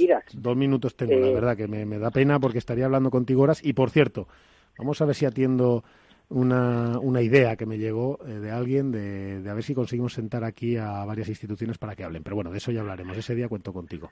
Para que me Sería perfecto. a mí me, gustaría cada uno de ellos hacerles dos preguntas, no más, dos a cada uno de ellos. No, no, yo te lo suelto porque además para contigo... intentar para intentar entender mejor eh, qué es lo que piensan y por qué actúan como actúan. Es que me gustaría, me gustaría preguntárselo, ¿verdad? Porque hay veces que no, que no sé, que no falta información probablemente, pero no entiendo cuáles son sus actuaciones, sinceramente. Entonces, me gustaría, yo cuenta conmigo ese día. Venga, pues vamos a, vamos a ponernos con ello. Oye, a ver, un minuto, o sea, casi casi de, de, de test. Eh, Iván, de Contrapared, desde Valladolid, aquí tienes a Gonzalo de Larrán. Hola Gonzalo, buenas noches. ¿Qué tal, Iván? Buenas noches. Bueno, eh, te he estado escuchando atentamente bueno, eh, sabes de, qué pie coge yo, de por qué lado voy yo y lo que pienso, y la, mucha gente lo sabe, pero tú has dicho algo muy importante, que, la gente tiene que mirar por este deporte, que tiene que haber muchos FPs que apuesten por, el por este deporte, pero lo primero que hay que hacer, y yo en una entrevista el otro día lo escuché a FP, vamos a llamarle así, que para él el padre no es un deporte, es un juego. Entonces, cuando uno considera que esto es un juego, ya mal vamos. Si no lo consideramos todo un deporte, ni que tenemos que tirar todo del mismo lado, si lo considera como un juego, a mí me dio la impresión como que lo toma como un hobby, bueno, me gusta, meto dinero, y si sale bien, bien, y si no, no. O sea, si estamos apostando por un deporte que se llama deporte pádel, no es un juego. Un juego para mí puede ser la petanca, que a lo mejor incluso hasta tiene retransmisiones deportivas, un juego puede ser el billar, un juego puede ser no, pero... pero el pádel es un deporte. Entonces, si el que invierte no lo considera deporte, ya tampoco empezamos bien. No, pero eh, a ver, yo sé por dónde van los tiros. Eh, en España el pádel es un deporte y, y, como tal está reconocido por el Consejo Superior de Deportes. En otros países no es un deporte porque no está reconocido como deporte. Eso es a lo que se refiere. Si nosotros cogemos todos los países eh, afiliados a las distintas instituciones, me da igual FEPA, etcétera, etcétera, TAF, eh, y, pero, y pidiéramos que nos enviaran los actos de constitución, los reconocimientos por las instituciones locales, nacionales, os quedaríais sorprendidos. Los poquísimos, no pocos, poquísimos que hay. Entonces, por eso se refiere a que no se lo considera un deporte y lo considera un juego, porque ni siquiera en sus países está reconocido como deporte. Es eso, es eso es un poco por donde van los tiros, ¿eh? No, no es una línea general. O sea, tendríamos que ir particularizando país por país. O sea, en España es un deporte, en Portugal es un deporte, en Argentina es un deporte, en Polonia no es un deporte, en Checoslovaquia no es un deporte etcétera, ya bueno, podríamos ir hablando así país por país. Bueno. Esa es la esa es la esa es la idea. Bueno, a ver, Alberto. Sí, eh, esquemático. Las reflexiones, eh, eh, las reflexiones no me parecen muy acertadas, ¿no? Lo que pasa es que eh, lo que dice Gonzalo, que buenas noches Gonzalo, lo primero que no te he dicho nada. Sí, buenas noches. Eh, creo que, que el, el, la problemática está en dónde se quiere situar cada circuito. Y el, lo que veo es un poco que sí que sería muy positivo que este, este circuito que en América ha triunfado y que viene a Europa ahora pudiera plantearse como un ascenso a, pero no creo que esa sea su, su, su intención. Entonces, eh, ¿tú crees de verdad que tú que llevas en esto muchos años, que es posible que se sienten en algún momento los diferentes circuitos, organizaciones, federaciones y se planteen cuál es el tablero real del mundo del pádel, porque eso es algo que no se hace, que es cuál es el tablero del pádel, dónde dónde se juega al pádel. Pues y mira, plantear Alberto, cuáles son las problemáticas y resolverlas.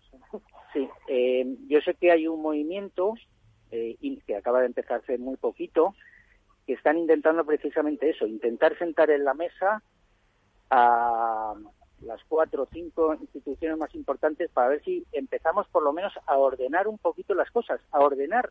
No pretendemos que la gente se lleve bien unos con otros, no pretendemos que se vayan a cenar juntos, no pretendemos y ni siquiera que se den la mano, pretendemos ordenar este deporte. Que ahora mismo no está ordenado. No está ordenado porque cada uno hace la guerra por su cuenta. Y, y lo que decía antes, eh, si además puedo fastidiar al otro, mejor todavía. Entonces, se va a intentar. Eh, mm, ¿Soy optimista? Pues regular. Pues tengo que ser completamente franco. Soy regularmente optimista. ¿Por qué? Pues porque es lo que he dicho también al principio. O sea, si no tienes voluntad de que las cosas se arreglen, si no tienes voluntad de negociar, si no tienes voluntad de renunciar a determinadas cosas, es imposible. Pero eso, eso lo hacen las personas. Eso no lo hacen las instituciones. Eso lo hacen las personas. En la mayoría de los casos sin defender intereses de su propia institución, porque la dejan al margen. ¿eh? Y esto es lo que yo no veo bien. Por eso yo quiero hacerles dos o tres preguntas, para preguntarles, para darme cuenta si efectivamente la institución les importa algo, o son temas suyos puramente personales. Bueno. Y yo, y, y pero vamos, eh, yo siempre me he ofrecido, y lo vuelvo a hacer aquí públicamente, eh, porque si yo creo que si algo tengo, entre comillas, una buena relación con casi todo el mundo dentro de este mundillo.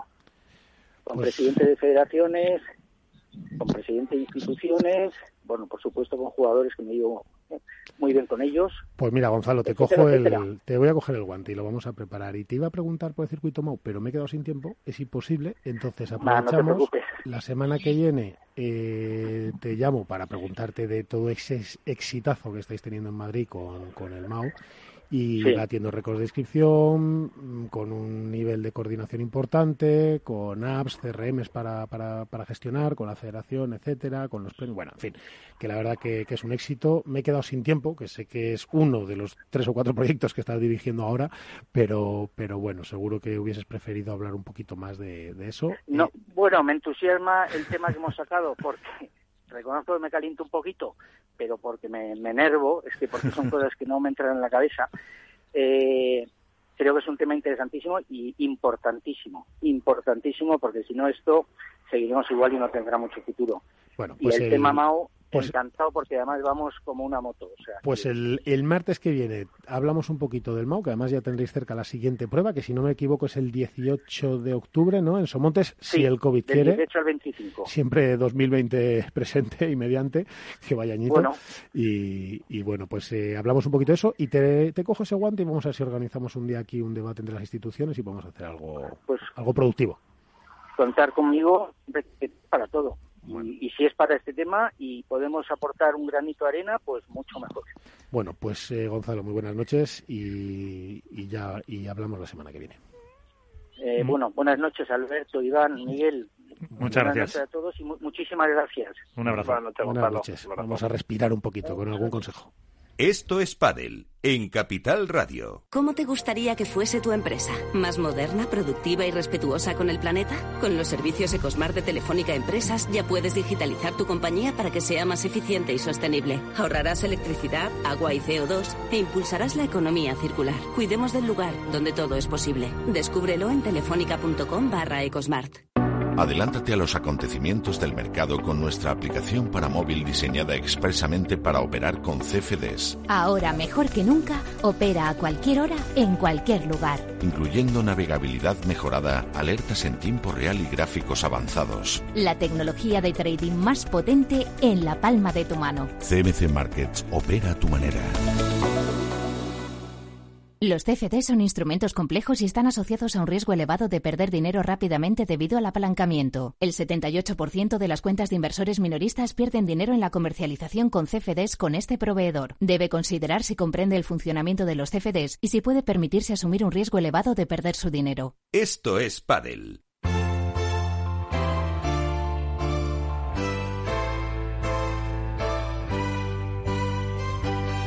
Seguimos en la tertulia, en el debate y ahora para hablar un poquito también de competición, ¿no? Pues sí, vamos a... Que llega a Menorca. Vamos a hablar de Menorca y de, y de Italia y de todo, y para eso pues tenemos a, a Il Dottore, al profesor, al maestro. ¿Qué tal, Manu Martín? Buenas noches. ¿Qué tal? Buenas noches, ¿cómo estáis? Muy bien. ¿Cómo estás tú en casa? ¿Cómo vas gestionando esa paternidad? Ya, ya eres más experto, ¿eh? Sí, hombre, ya, pues mira, cumplí un año hace nada, que justo eh, coincidiendo con la fecha del torneo de Madrid del año pasado, eh, así que nada, bien, muy, muy bien, controlado. todavía no duermes, pero estás a punto, ya te lo digo yo, que eso... Que no, No, no, bueno, tengo, tenemos noches, no me puedo quejar en absoluto, ¿eh? Nada, nada, son, son muy buenas las dos, así que no me quejo en absoluto. Pues a por la tercera ya. Sí, en eso Claro, que es la segunda, es que yo pensaba, claro, que me he liado. Si es que la yo pensé que tenía uno, claro, no, no, tú ya, tú ya estás jugando Champions con dos, vamos, eso Sí, ya sí, es- lo, de, lo de la tercera ya es otro rollo. ¿eh? La tercera gana el campeonato del mundo ya de selecciones. Oye, Manu, que, joder, machos, no sé cómo estamos, porque hemos estado aquí hablando de todos los, los, los cristos federativos del pádel y yo es que no quiero hablar contigo de eso. Yo lo que quiero hablar contigo, claro, yo lo que quiero hablar contigo es de la pelotita. Entonces, eh, mira, eh, vamos a ver, acabamos, se acaba de jugar Italia. Lo primero, me gustaría un resumen rápido de Italia, de cómo lo ves a nivel deportivo, cómo lo has sentido y qué conclusiones sacamos. Y, luego te pregunto por los lebrones y los, y los galanes y todos esos.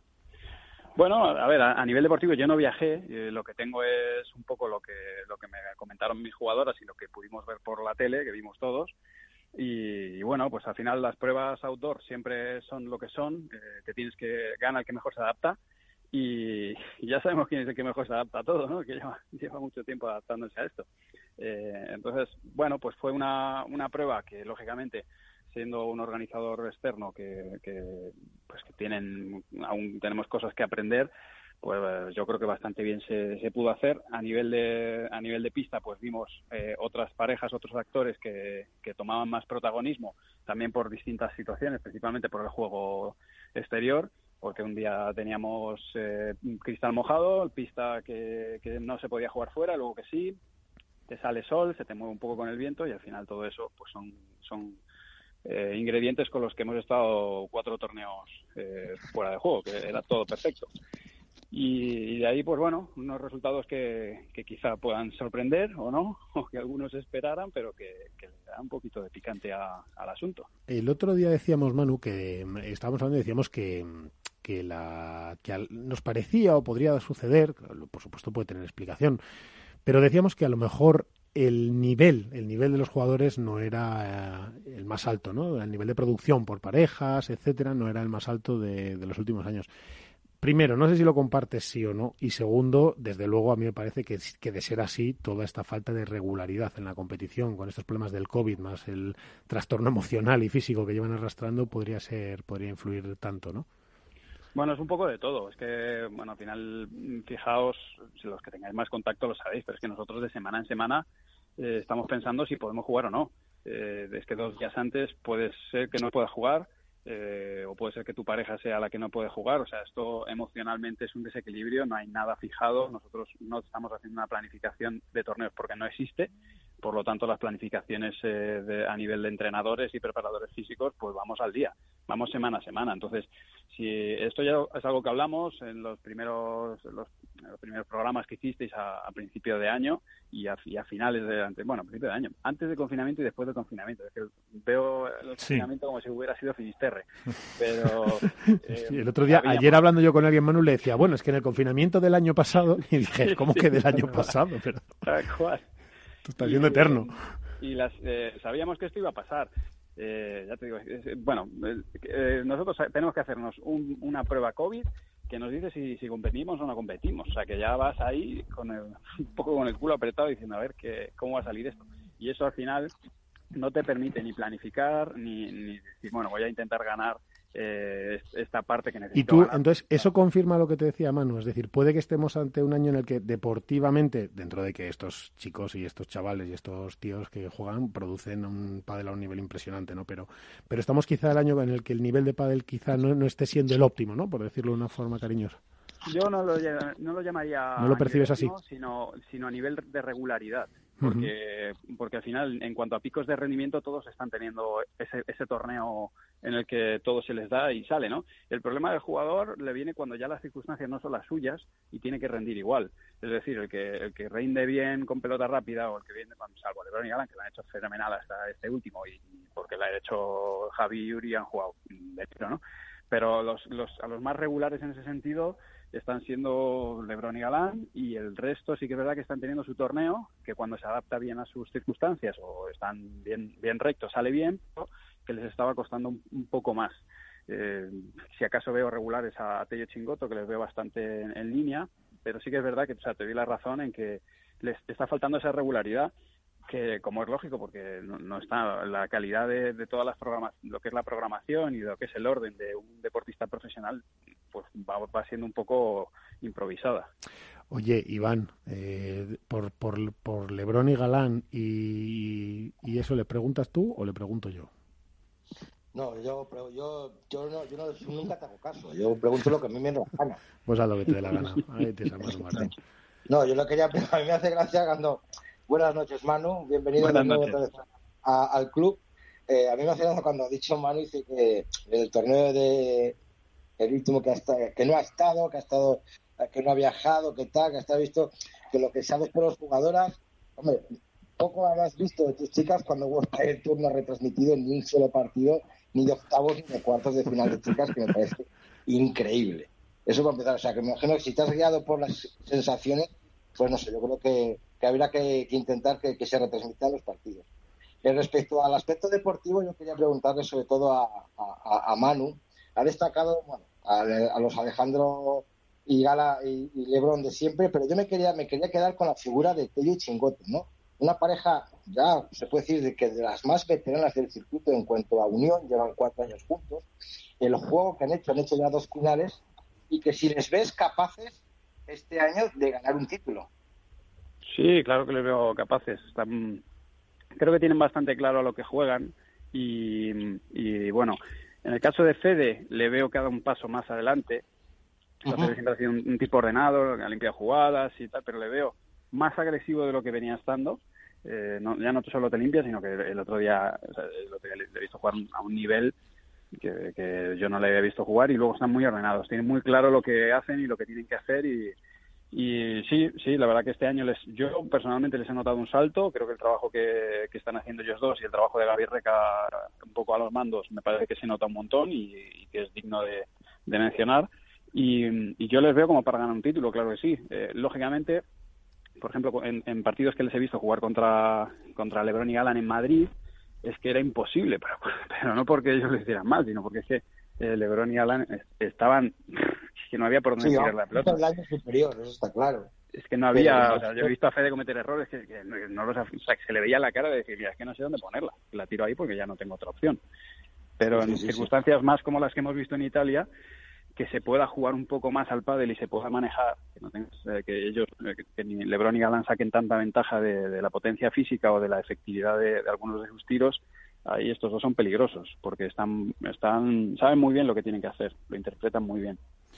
Oye, eh, Alberto, em, yo es que quiero que le preguntemos por, por esto de Lebron y Galán, porque ya que él se ha metido, eh, pues díselo tú. O sea, yo, yo no sé cómo lo ves tú, Alberto. A mí, ¿a ti te parece que Lebron y Galán están ganando porque le, estaban ganando tan claramente porque las condiciones le favorecían un montón o es que realmente estamos estamos ante una pareja que, que ha cambiado el ritmo y, y tal.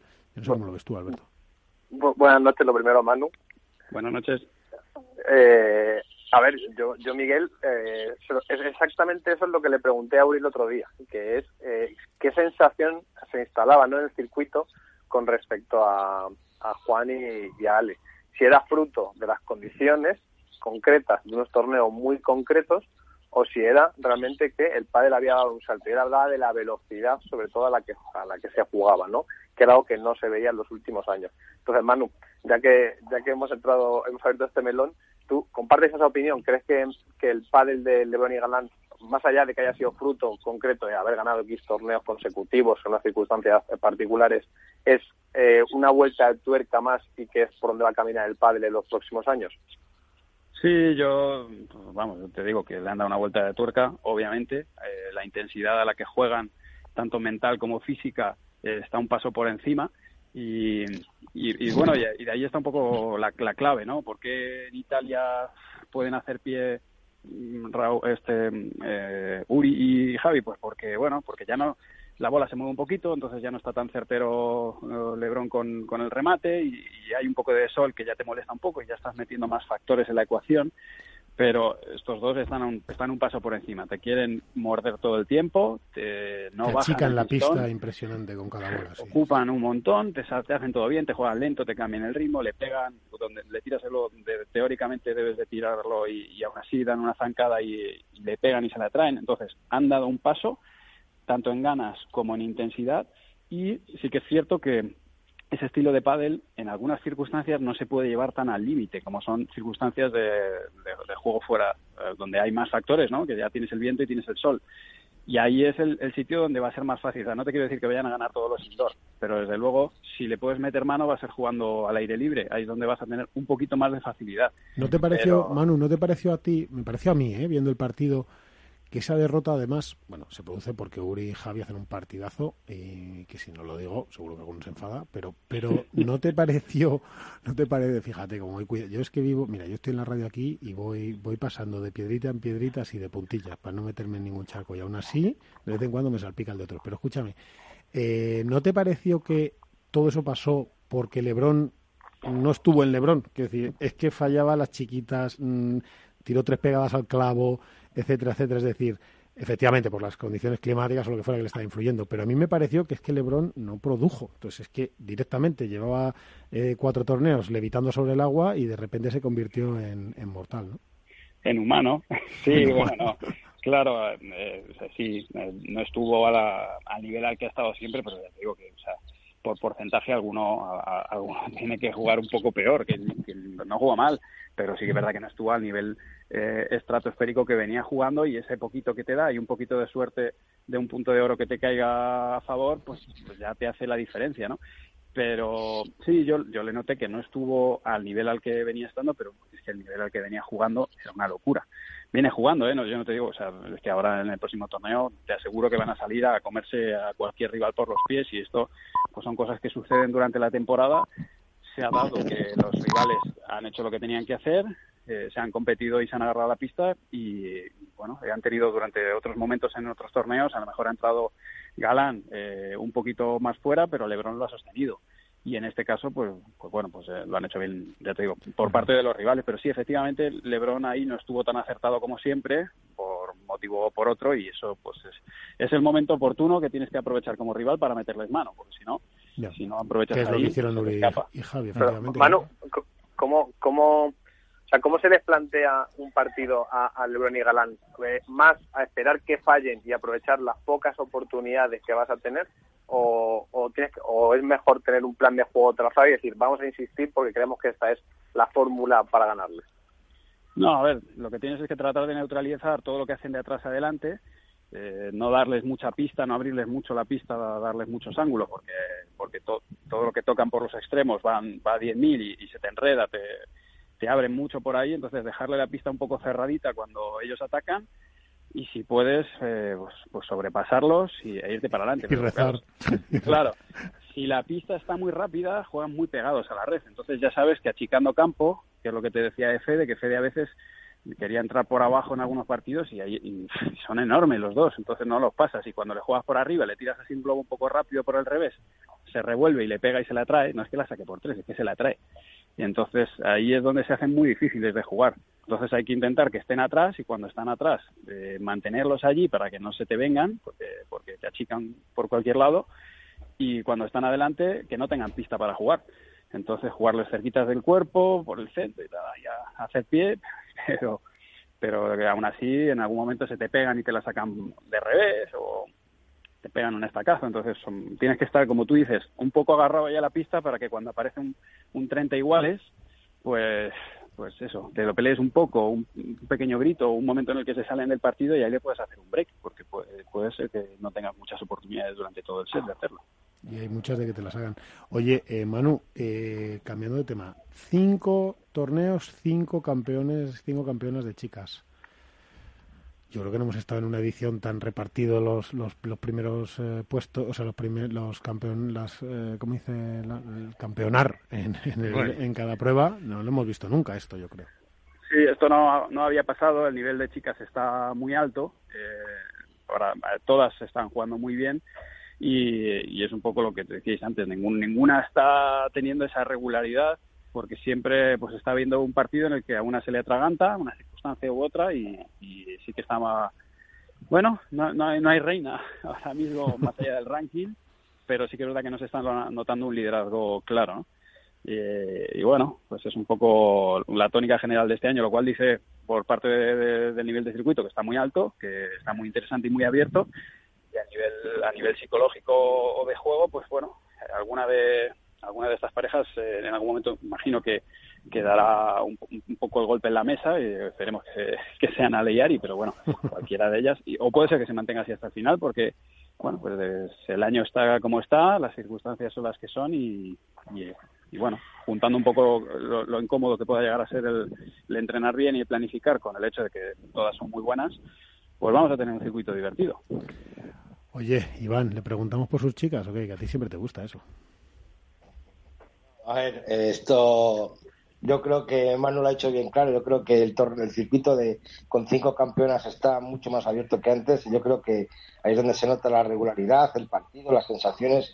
No puedo opinar absolutamente nada en este programa de cómo juegan las chicas porque no las vimos. Vimos las semifinales, vimos a Kimba y Lucía brutales que jugaron un panel realmente increíble tanto en la final con Marta Marrero y Paulita, pese a la visión de Marta Marrero no puedo opinar de Arial y nada más que por dos reportajes que vi. Yo creo que a lo mejor pues vi la pista que no era pues, quizá la más adecuada, pues, quizá con demasiada arena, muy pisada, que a lo mejor también pues las jugadoras lo notan. Pero yo a lo mejor a, Manu por, preguntar un poco en Mallorca, ¿crees que la situación al estar otra vez en sitio cerrado, con aire acondicionado, a nivel del mar, puede volver a vivir otra vez la situación de Ale y Ale de volver a estar en la final? Bueno, nosotros vamos a, pelear por, ganar el torneo, obviamente, siempre lo hacemos, ¿no? Eh, confiamos en que así sea, eh, venimos entrenando bien, venimos jugando bien, no ha habido eh, grandes partidos en los que el, rendimiento haya sido bajo y yo confío en que, en que lo van a hacer bien y nuestra idea es ir a todos los torneos para ganarlos, porque la realidad es que hemos ganado, ellas han ganado todas las parejas, ¿no? Pero lógicamente las rivales también, entonces va a pasar por un tema de regularidad y de mentalidad, ¿no? De adaptarse, si la pista está lenta a trabajar y, salir a, ganar cada partido sabiendo que se puede porque ya se ha hecho. Y así salen todas, ¿no? De ahí lo bonito que tiene este año el circuito, que todos los partidos se encaran pues, desde el punto de vista de que es un partido posible. Hay otros momentos de la temporada donde ya ves un partido y dices, bueno, este 90% eh, gana esta pareja a día de hoy te puedes encontrar unos cuartos de final súper competidos que, puede ganar cualquiera. Hay que decir que no está Marta Marrero por lesión. Una cosita, una, cosita, chicos. ¿Tú no crees, Manu, que el circuito femenino realmente empieza en cuartos de final? Porque hasta cuartos de final, creo que no son más o menos partidos, mm, no voy a decir sin interés, ¿no? Porque el padre femenino tiene mucho interés, pero que no tienen atractivo y que a partir de o cuartos de final, cuando entran las cabezas de series, cuando se anima un poco el circuito? Bueno, esto está cambiando bastante. ¿eh? Ya aparecen parejas por abajo que dan mucho, muchos quebraderos de cabeza. Pero sí que es verdad que el, circuito femenino se está se está potenciando como lo, le pasaba al masculino. Yo recuerdo los primeros años de, de del Tour, en el 13, en el 14, en el 15, los partidos de 16 y octavos eran partidos que, rara vez durante todo el torneo alguno de los cabezas de serie perdía un set eh, estaban las estadísticas por ahí y los cabezas de serie no perdían un set. Y ahora fíjate eso es eso es una, una, inhumana claro. Entonces bueno el el pádel femenino se está potenciando surge reemplazo por abajo y, y cada vez esa base se va engrosando y se va aumentando el nivel. De aquí a cinco o seis años pues vamos a tener un, un cuadro femenino tan competido como lo está en masculino y efectivamente los octavos pues se venderán tan caros como los cuartos. Pero bueno esto es algo Iván que tienes tienes razón que por norma suele pasar pero cada vez van apareciendo por ahí eh, parejas y jugadoras que, que ponen las cosas muy complicadas desde los octavos. Oye, Manu, y para dejarte descansar y tal, que estarás todavía trabajando y tal, pero ¿qué condiciones de juego nos encontraremos en Menorca? ¿A quién, a qué, ¿Cómo tenemos todos aquellos que, que estén pensando, bueno, pues a ver qué pasa en Menorca y tal, ¿Con qué nos vamos a encontrar en condiciones de juego? ¿A quién, a quién le va a venir mejor o peor? ¿O, cómo tenemos que planteárnoslo?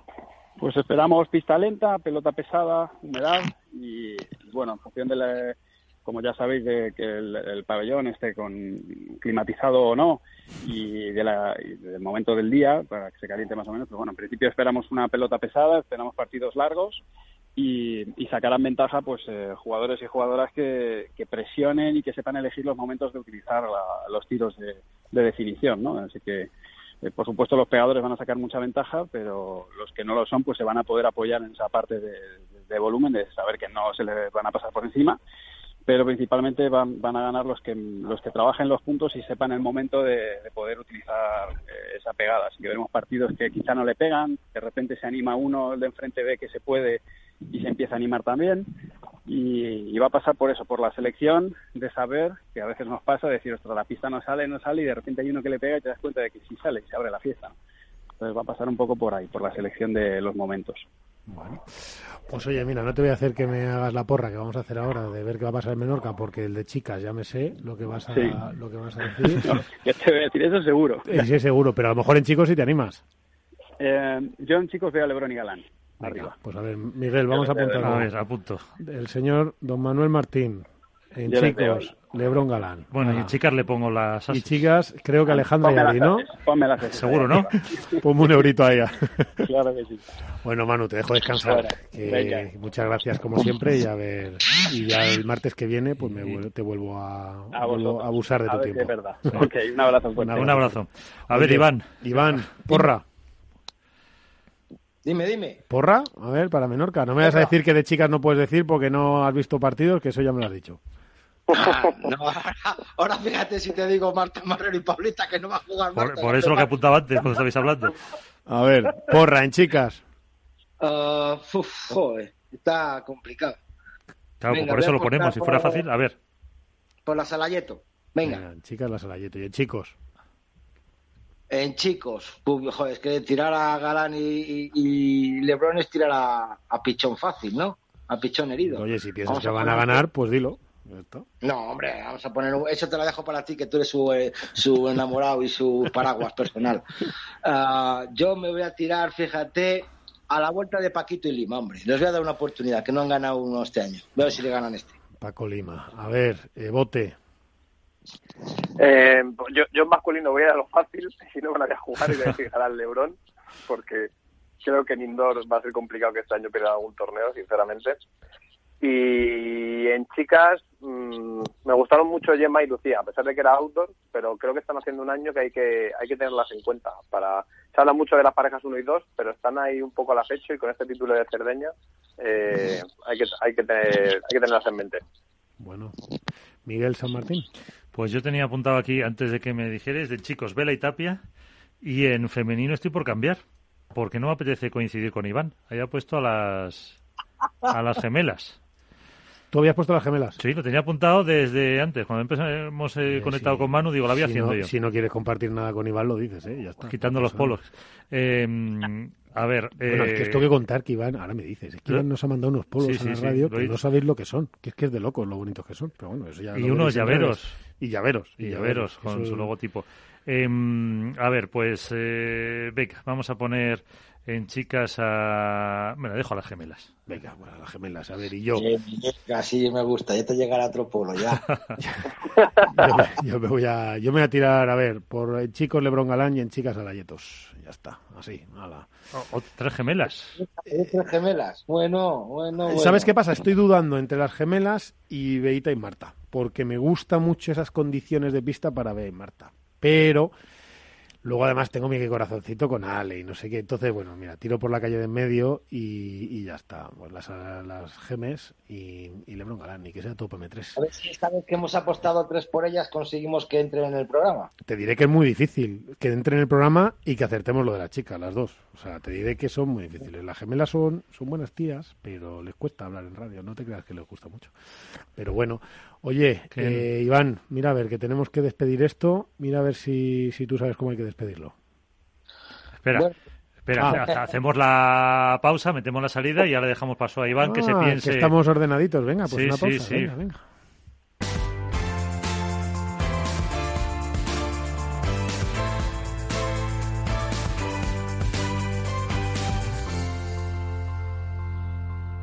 Hook Paddle ha patrocinado esta sección. Hook Paddle Time is now.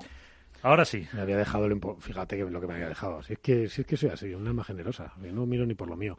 Oye, Iván, mira a ver cómo me despides esto que hemos hecho hoy. Bueno, pues con, siempre que uno se despide, se dice despide con pena, pero también se despide con ganas de volver, con, con cariño para todos y sobre todo, pues que alguien nos dé un portazo en toda la cara y que también sea el que a veces no se atreve a decir unas cosas y que las diga con otras y por supuesto con, mucho respeto y con, y con ganas. Así que os dejamos con el manga Zotolili. Hala, un por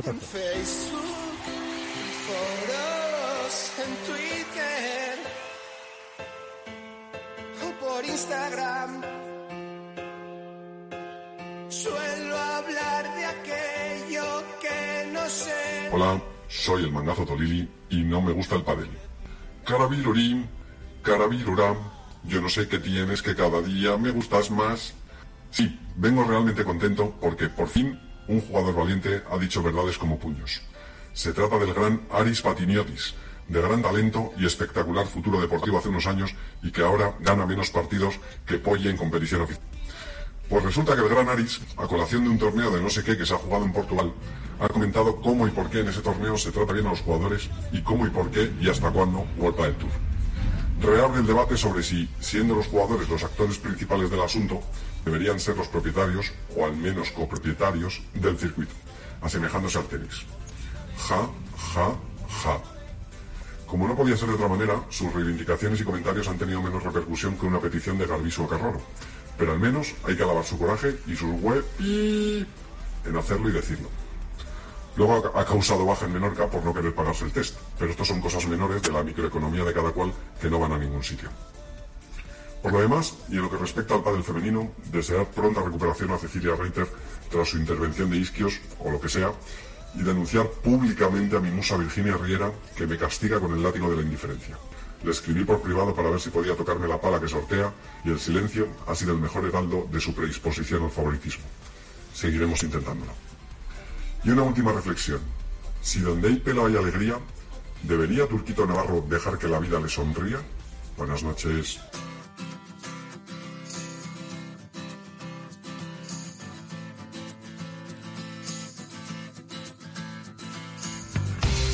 Pues eh, con eh, la alegría del pelo, por lo menos eso dice el mangazo Tolili. Nos despedimos desde el estudio Naturgy de Capital Radio con eh, Miki Garay, Alberto Coca, Feliz Franco, la parte técnica.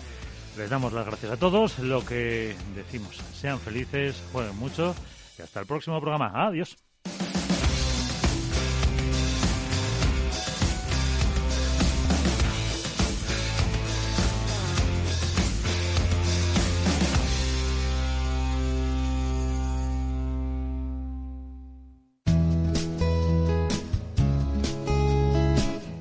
Radio, Música y Mercados.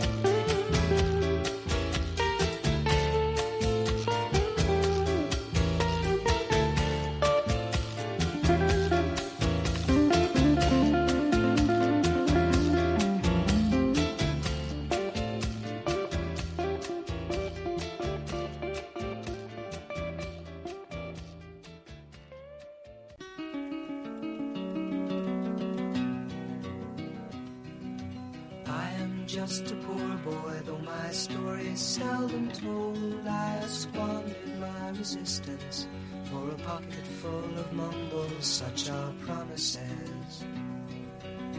All lies and jest, still the man hears what he wants to hear and disregards the rest.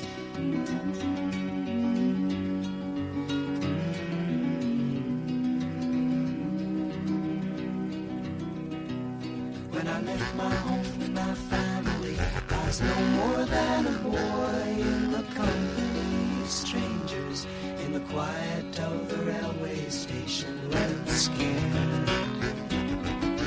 Laying low, seeking out the poorer quarters where the ragged people go, looking for the places only they would know. Lie, la, lie. Lie, la, la, la, lie, la, lie, lie, la, lie.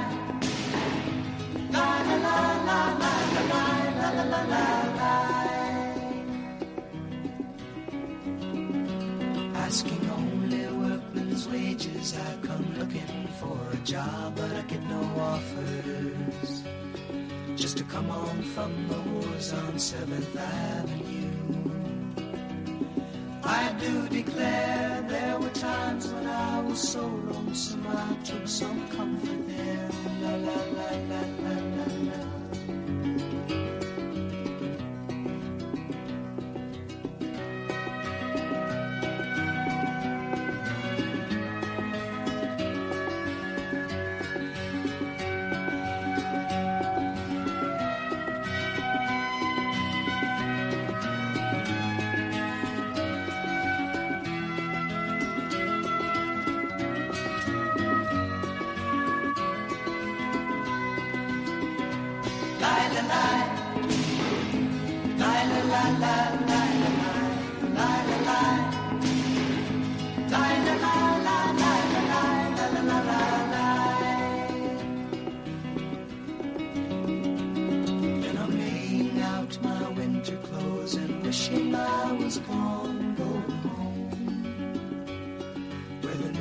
City winters are bleeding